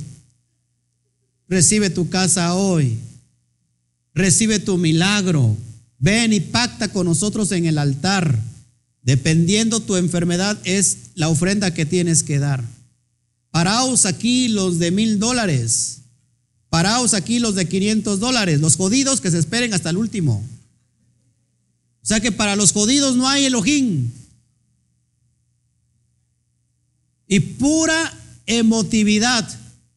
Pura emotividad. ¿Y, cuánto, ¿Y cuántas personas están? Estamos hablando de 10 mil, 12 mil cada domingo. Son motivadas solamente por emociones.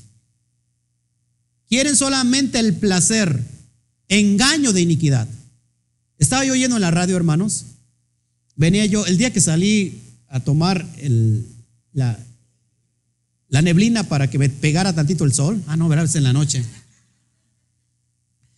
Venía escuchando en la radio, en la radio eh, de, Veracruz, una iglesia que está hablando en contra de este movimiento. Del, dice, ya no tienen que guardar la ley, has caído de la gracia, porque si guardas la ley tienes que cumplir toda la ley. Pura babosada. Pero la gente quiere escuchar pura babosada. ¿Para qué son estos? Para que se pierdan. ¿Por cuántos, qué dice, no recibieron el amor de la verdad para ser salvos? Es decir, yo no quiero la verdad. Yo quiero pagar mi milagro con dinero, como si el Eterno se moviera por el dinero. Como si el, Eterno dijera, este, este está bien rico, a este, este le voy a dar. Y al pobre, ese no, porque está bien jodido. Es el dueño del oro y de la plata. De todo, hasta del hermano Toño, imagínate. Bueno, después de la hermana Alicia, ¿no? Porque la hermana Alicia es como que es la, mera mera ahí. No sé si me explico, hermanos. La iniquidad es la transgresión a la ley. Anomía, estar sin ley, estar sin Torah. Ya voy a terminar, ¿eh? Por esto Elohim les envía un poder engañoso para que crean la mentira. Ay, nanita. ¿Qué dice el Padre? Ah, ¿no quiere mi ley? Ley tras ley, mandato sobre mandato, renglón tras renglón, un poquito aquí, un poquito allá, le dice el profeta Isaías, capítulo 10. ¿Así? ¿Ah, ah, bueno, ¿no quieren mi ley? ¿No quieren mi Torah? Les voy a enviar a falsos maestros, falsos profetas. ¿A qué? A los ¿cómo se llamaban los que entretenían a la gente? arlequines, bufones. Les voy a enviar a bufones. Para que, ¿y cómo les hablará? Tartamudeando.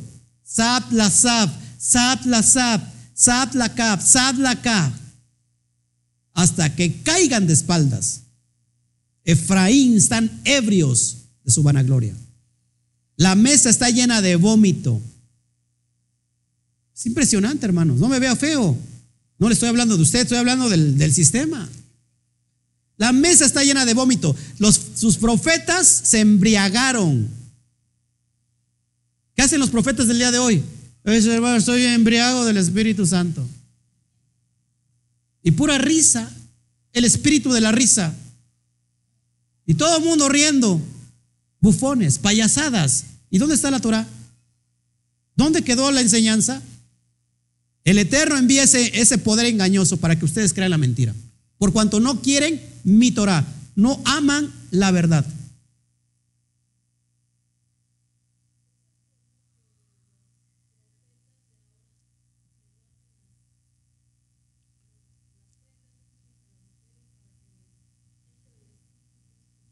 Cada cosa que vemos hoy con los profetas, dice que profetas son profetas de Satán, unos tocándole los senos a las mujeres, otros las partes íntimas y otros besándolas en la boca para que les entre el, Espíritu Santo, imagínate.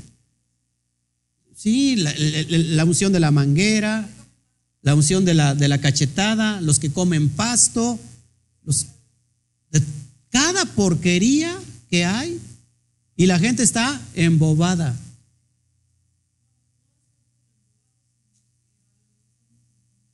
avergonzamos el nombre del Eterno.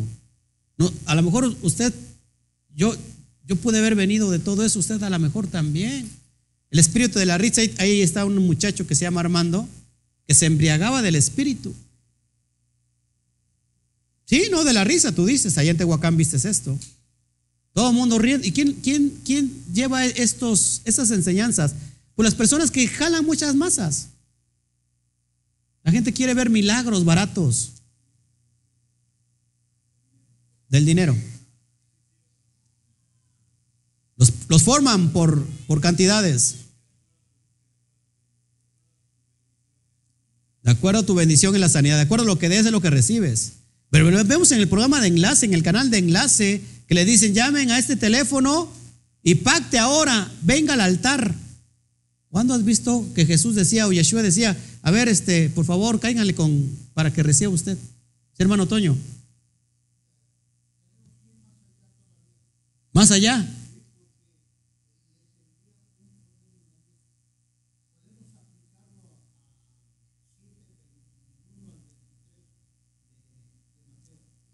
¿Ok? Sanaban enfermos, expulsaban demonios. Sí, apártense de mí, hacedores de maldad. ¿Tenían poder? Exactamente. Ojo aquí, hermanos, yo siempre lo he dicho, antes de venir a, la, verdad, yo estaba, cruzaba las, la cristiandad. Yo siempre les he dicho desde que iniciamos el ministerio, nunca digan por asentado que porque en el ministerio hay milagros y señales y sanidades y expulsión de demonios, significa que están en la verdad.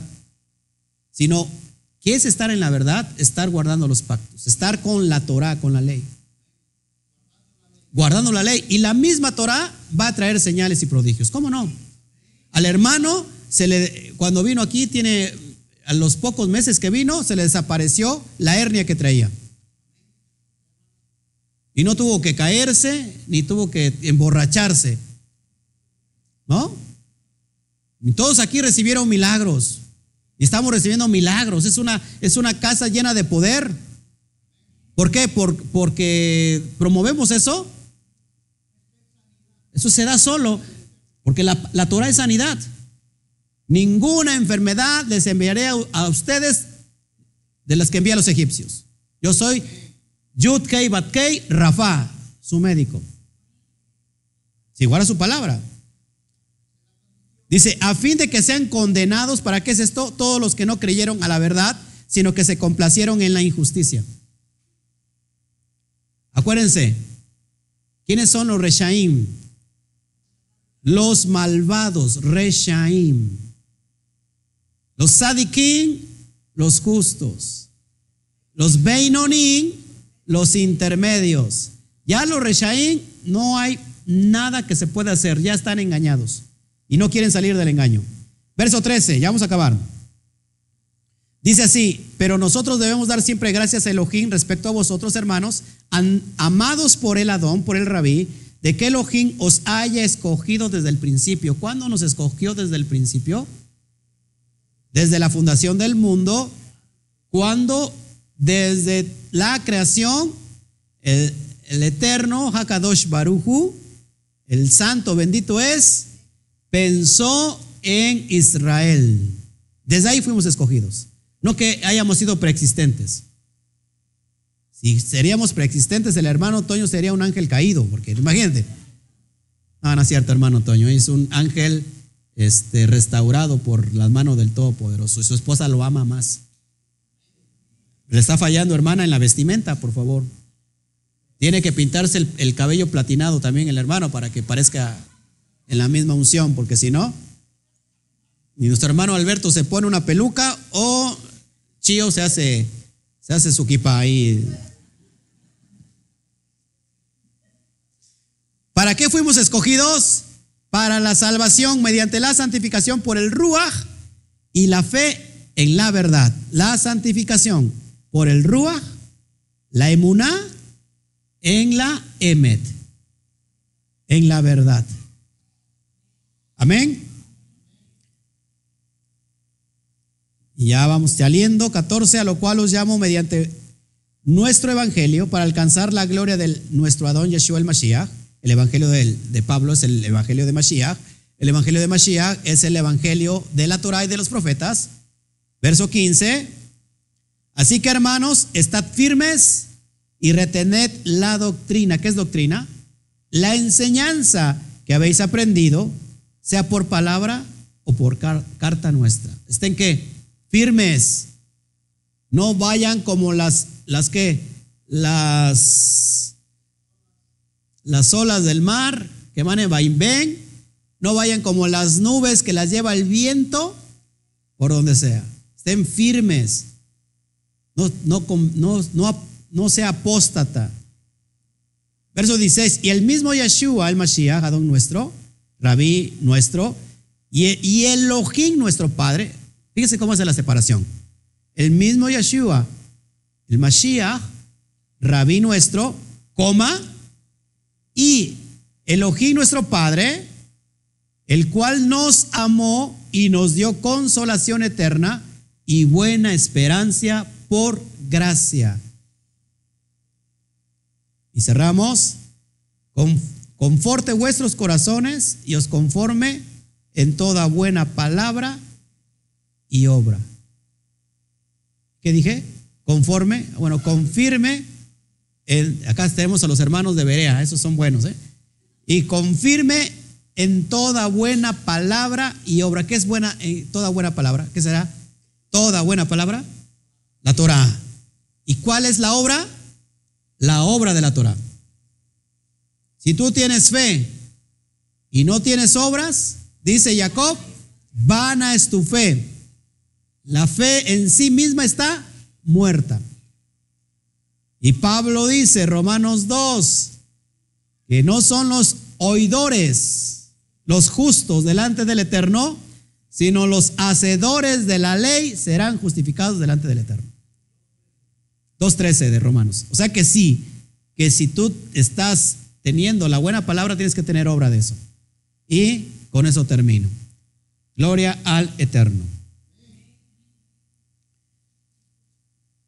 Acá dicen que los de pare de sufrir les dan cocaína, fíjense para que, para que se estén apegados. Vamos a poner en, todos los, en todo el sistema de respiración, órale. para que tengan todos una experiencia religiosa y anden bien arribita. Ay, canijo, están arriba, arriba. Están llenos de mosto. Sí, para que lloren, ¿no? Bueno, pues hemos estado hoy escudriñando este tema bien importante, hermanos. Yo creo que sí me tardé mucho, pero era necesario. Este, si no hubiera ninguna, dice aquí, este, no, por favor, siga. Qué bueno, somos como, vamos a ser como Rap Shaul, que alargó el discurso hasta la medianoche. Ya Goyo veo que se está cayendo. Cuidado, Goyo, porque te puedes morir. Lo, mismo pasó con cuando estaba eh, Pablo eh, predicando, alargó el discurso y se cayó quién. ¿Se acuerdan? Tíquico, no te vayas a quedar tíquico y te caigas ahí. Lo malo de esto es que no está Pablo para que te reviva. ¿Eh? Entonces, Yadira, se vale pellizcar fuerte. Ahorita no hay ningún problema, estás en la quejila. El detalle está cuando llegues a casa. ¿eh? Ahí sí ya no nos hacemos responsables. ¿Ok? Bueno, pues esto ha sido todo, todo, todo, todo por este momento. Este, les mando todo lo que toda la Torah. Amén.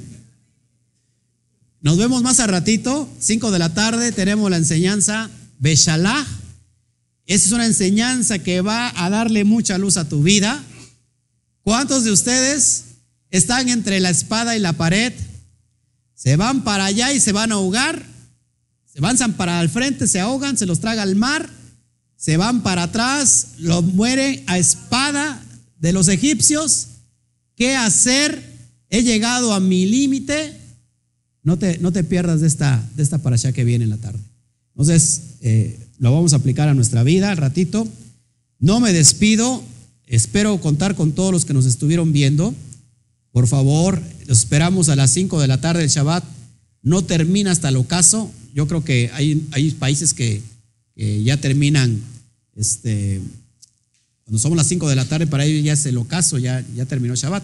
Pero bueno, espero contar con todos ustedes. La verdad les amamos, eh, les bendecimos, que esta porción, que, esta, que este capítulo les haya abierto mucho el entendimiento. Véalo, compártalo por favor y salga usted de la mentira y ya no sea usted un apóstata. No apostate usted de la fe, de la fe. Ese poder engañoso, córtelo, quítelo, quítelo. Amén. Pues nos vemos, no me despido. Estamos en el intermedio, a la cuenta de tres, uno, dos, tres. Shabbat, shalom. Nos vemos.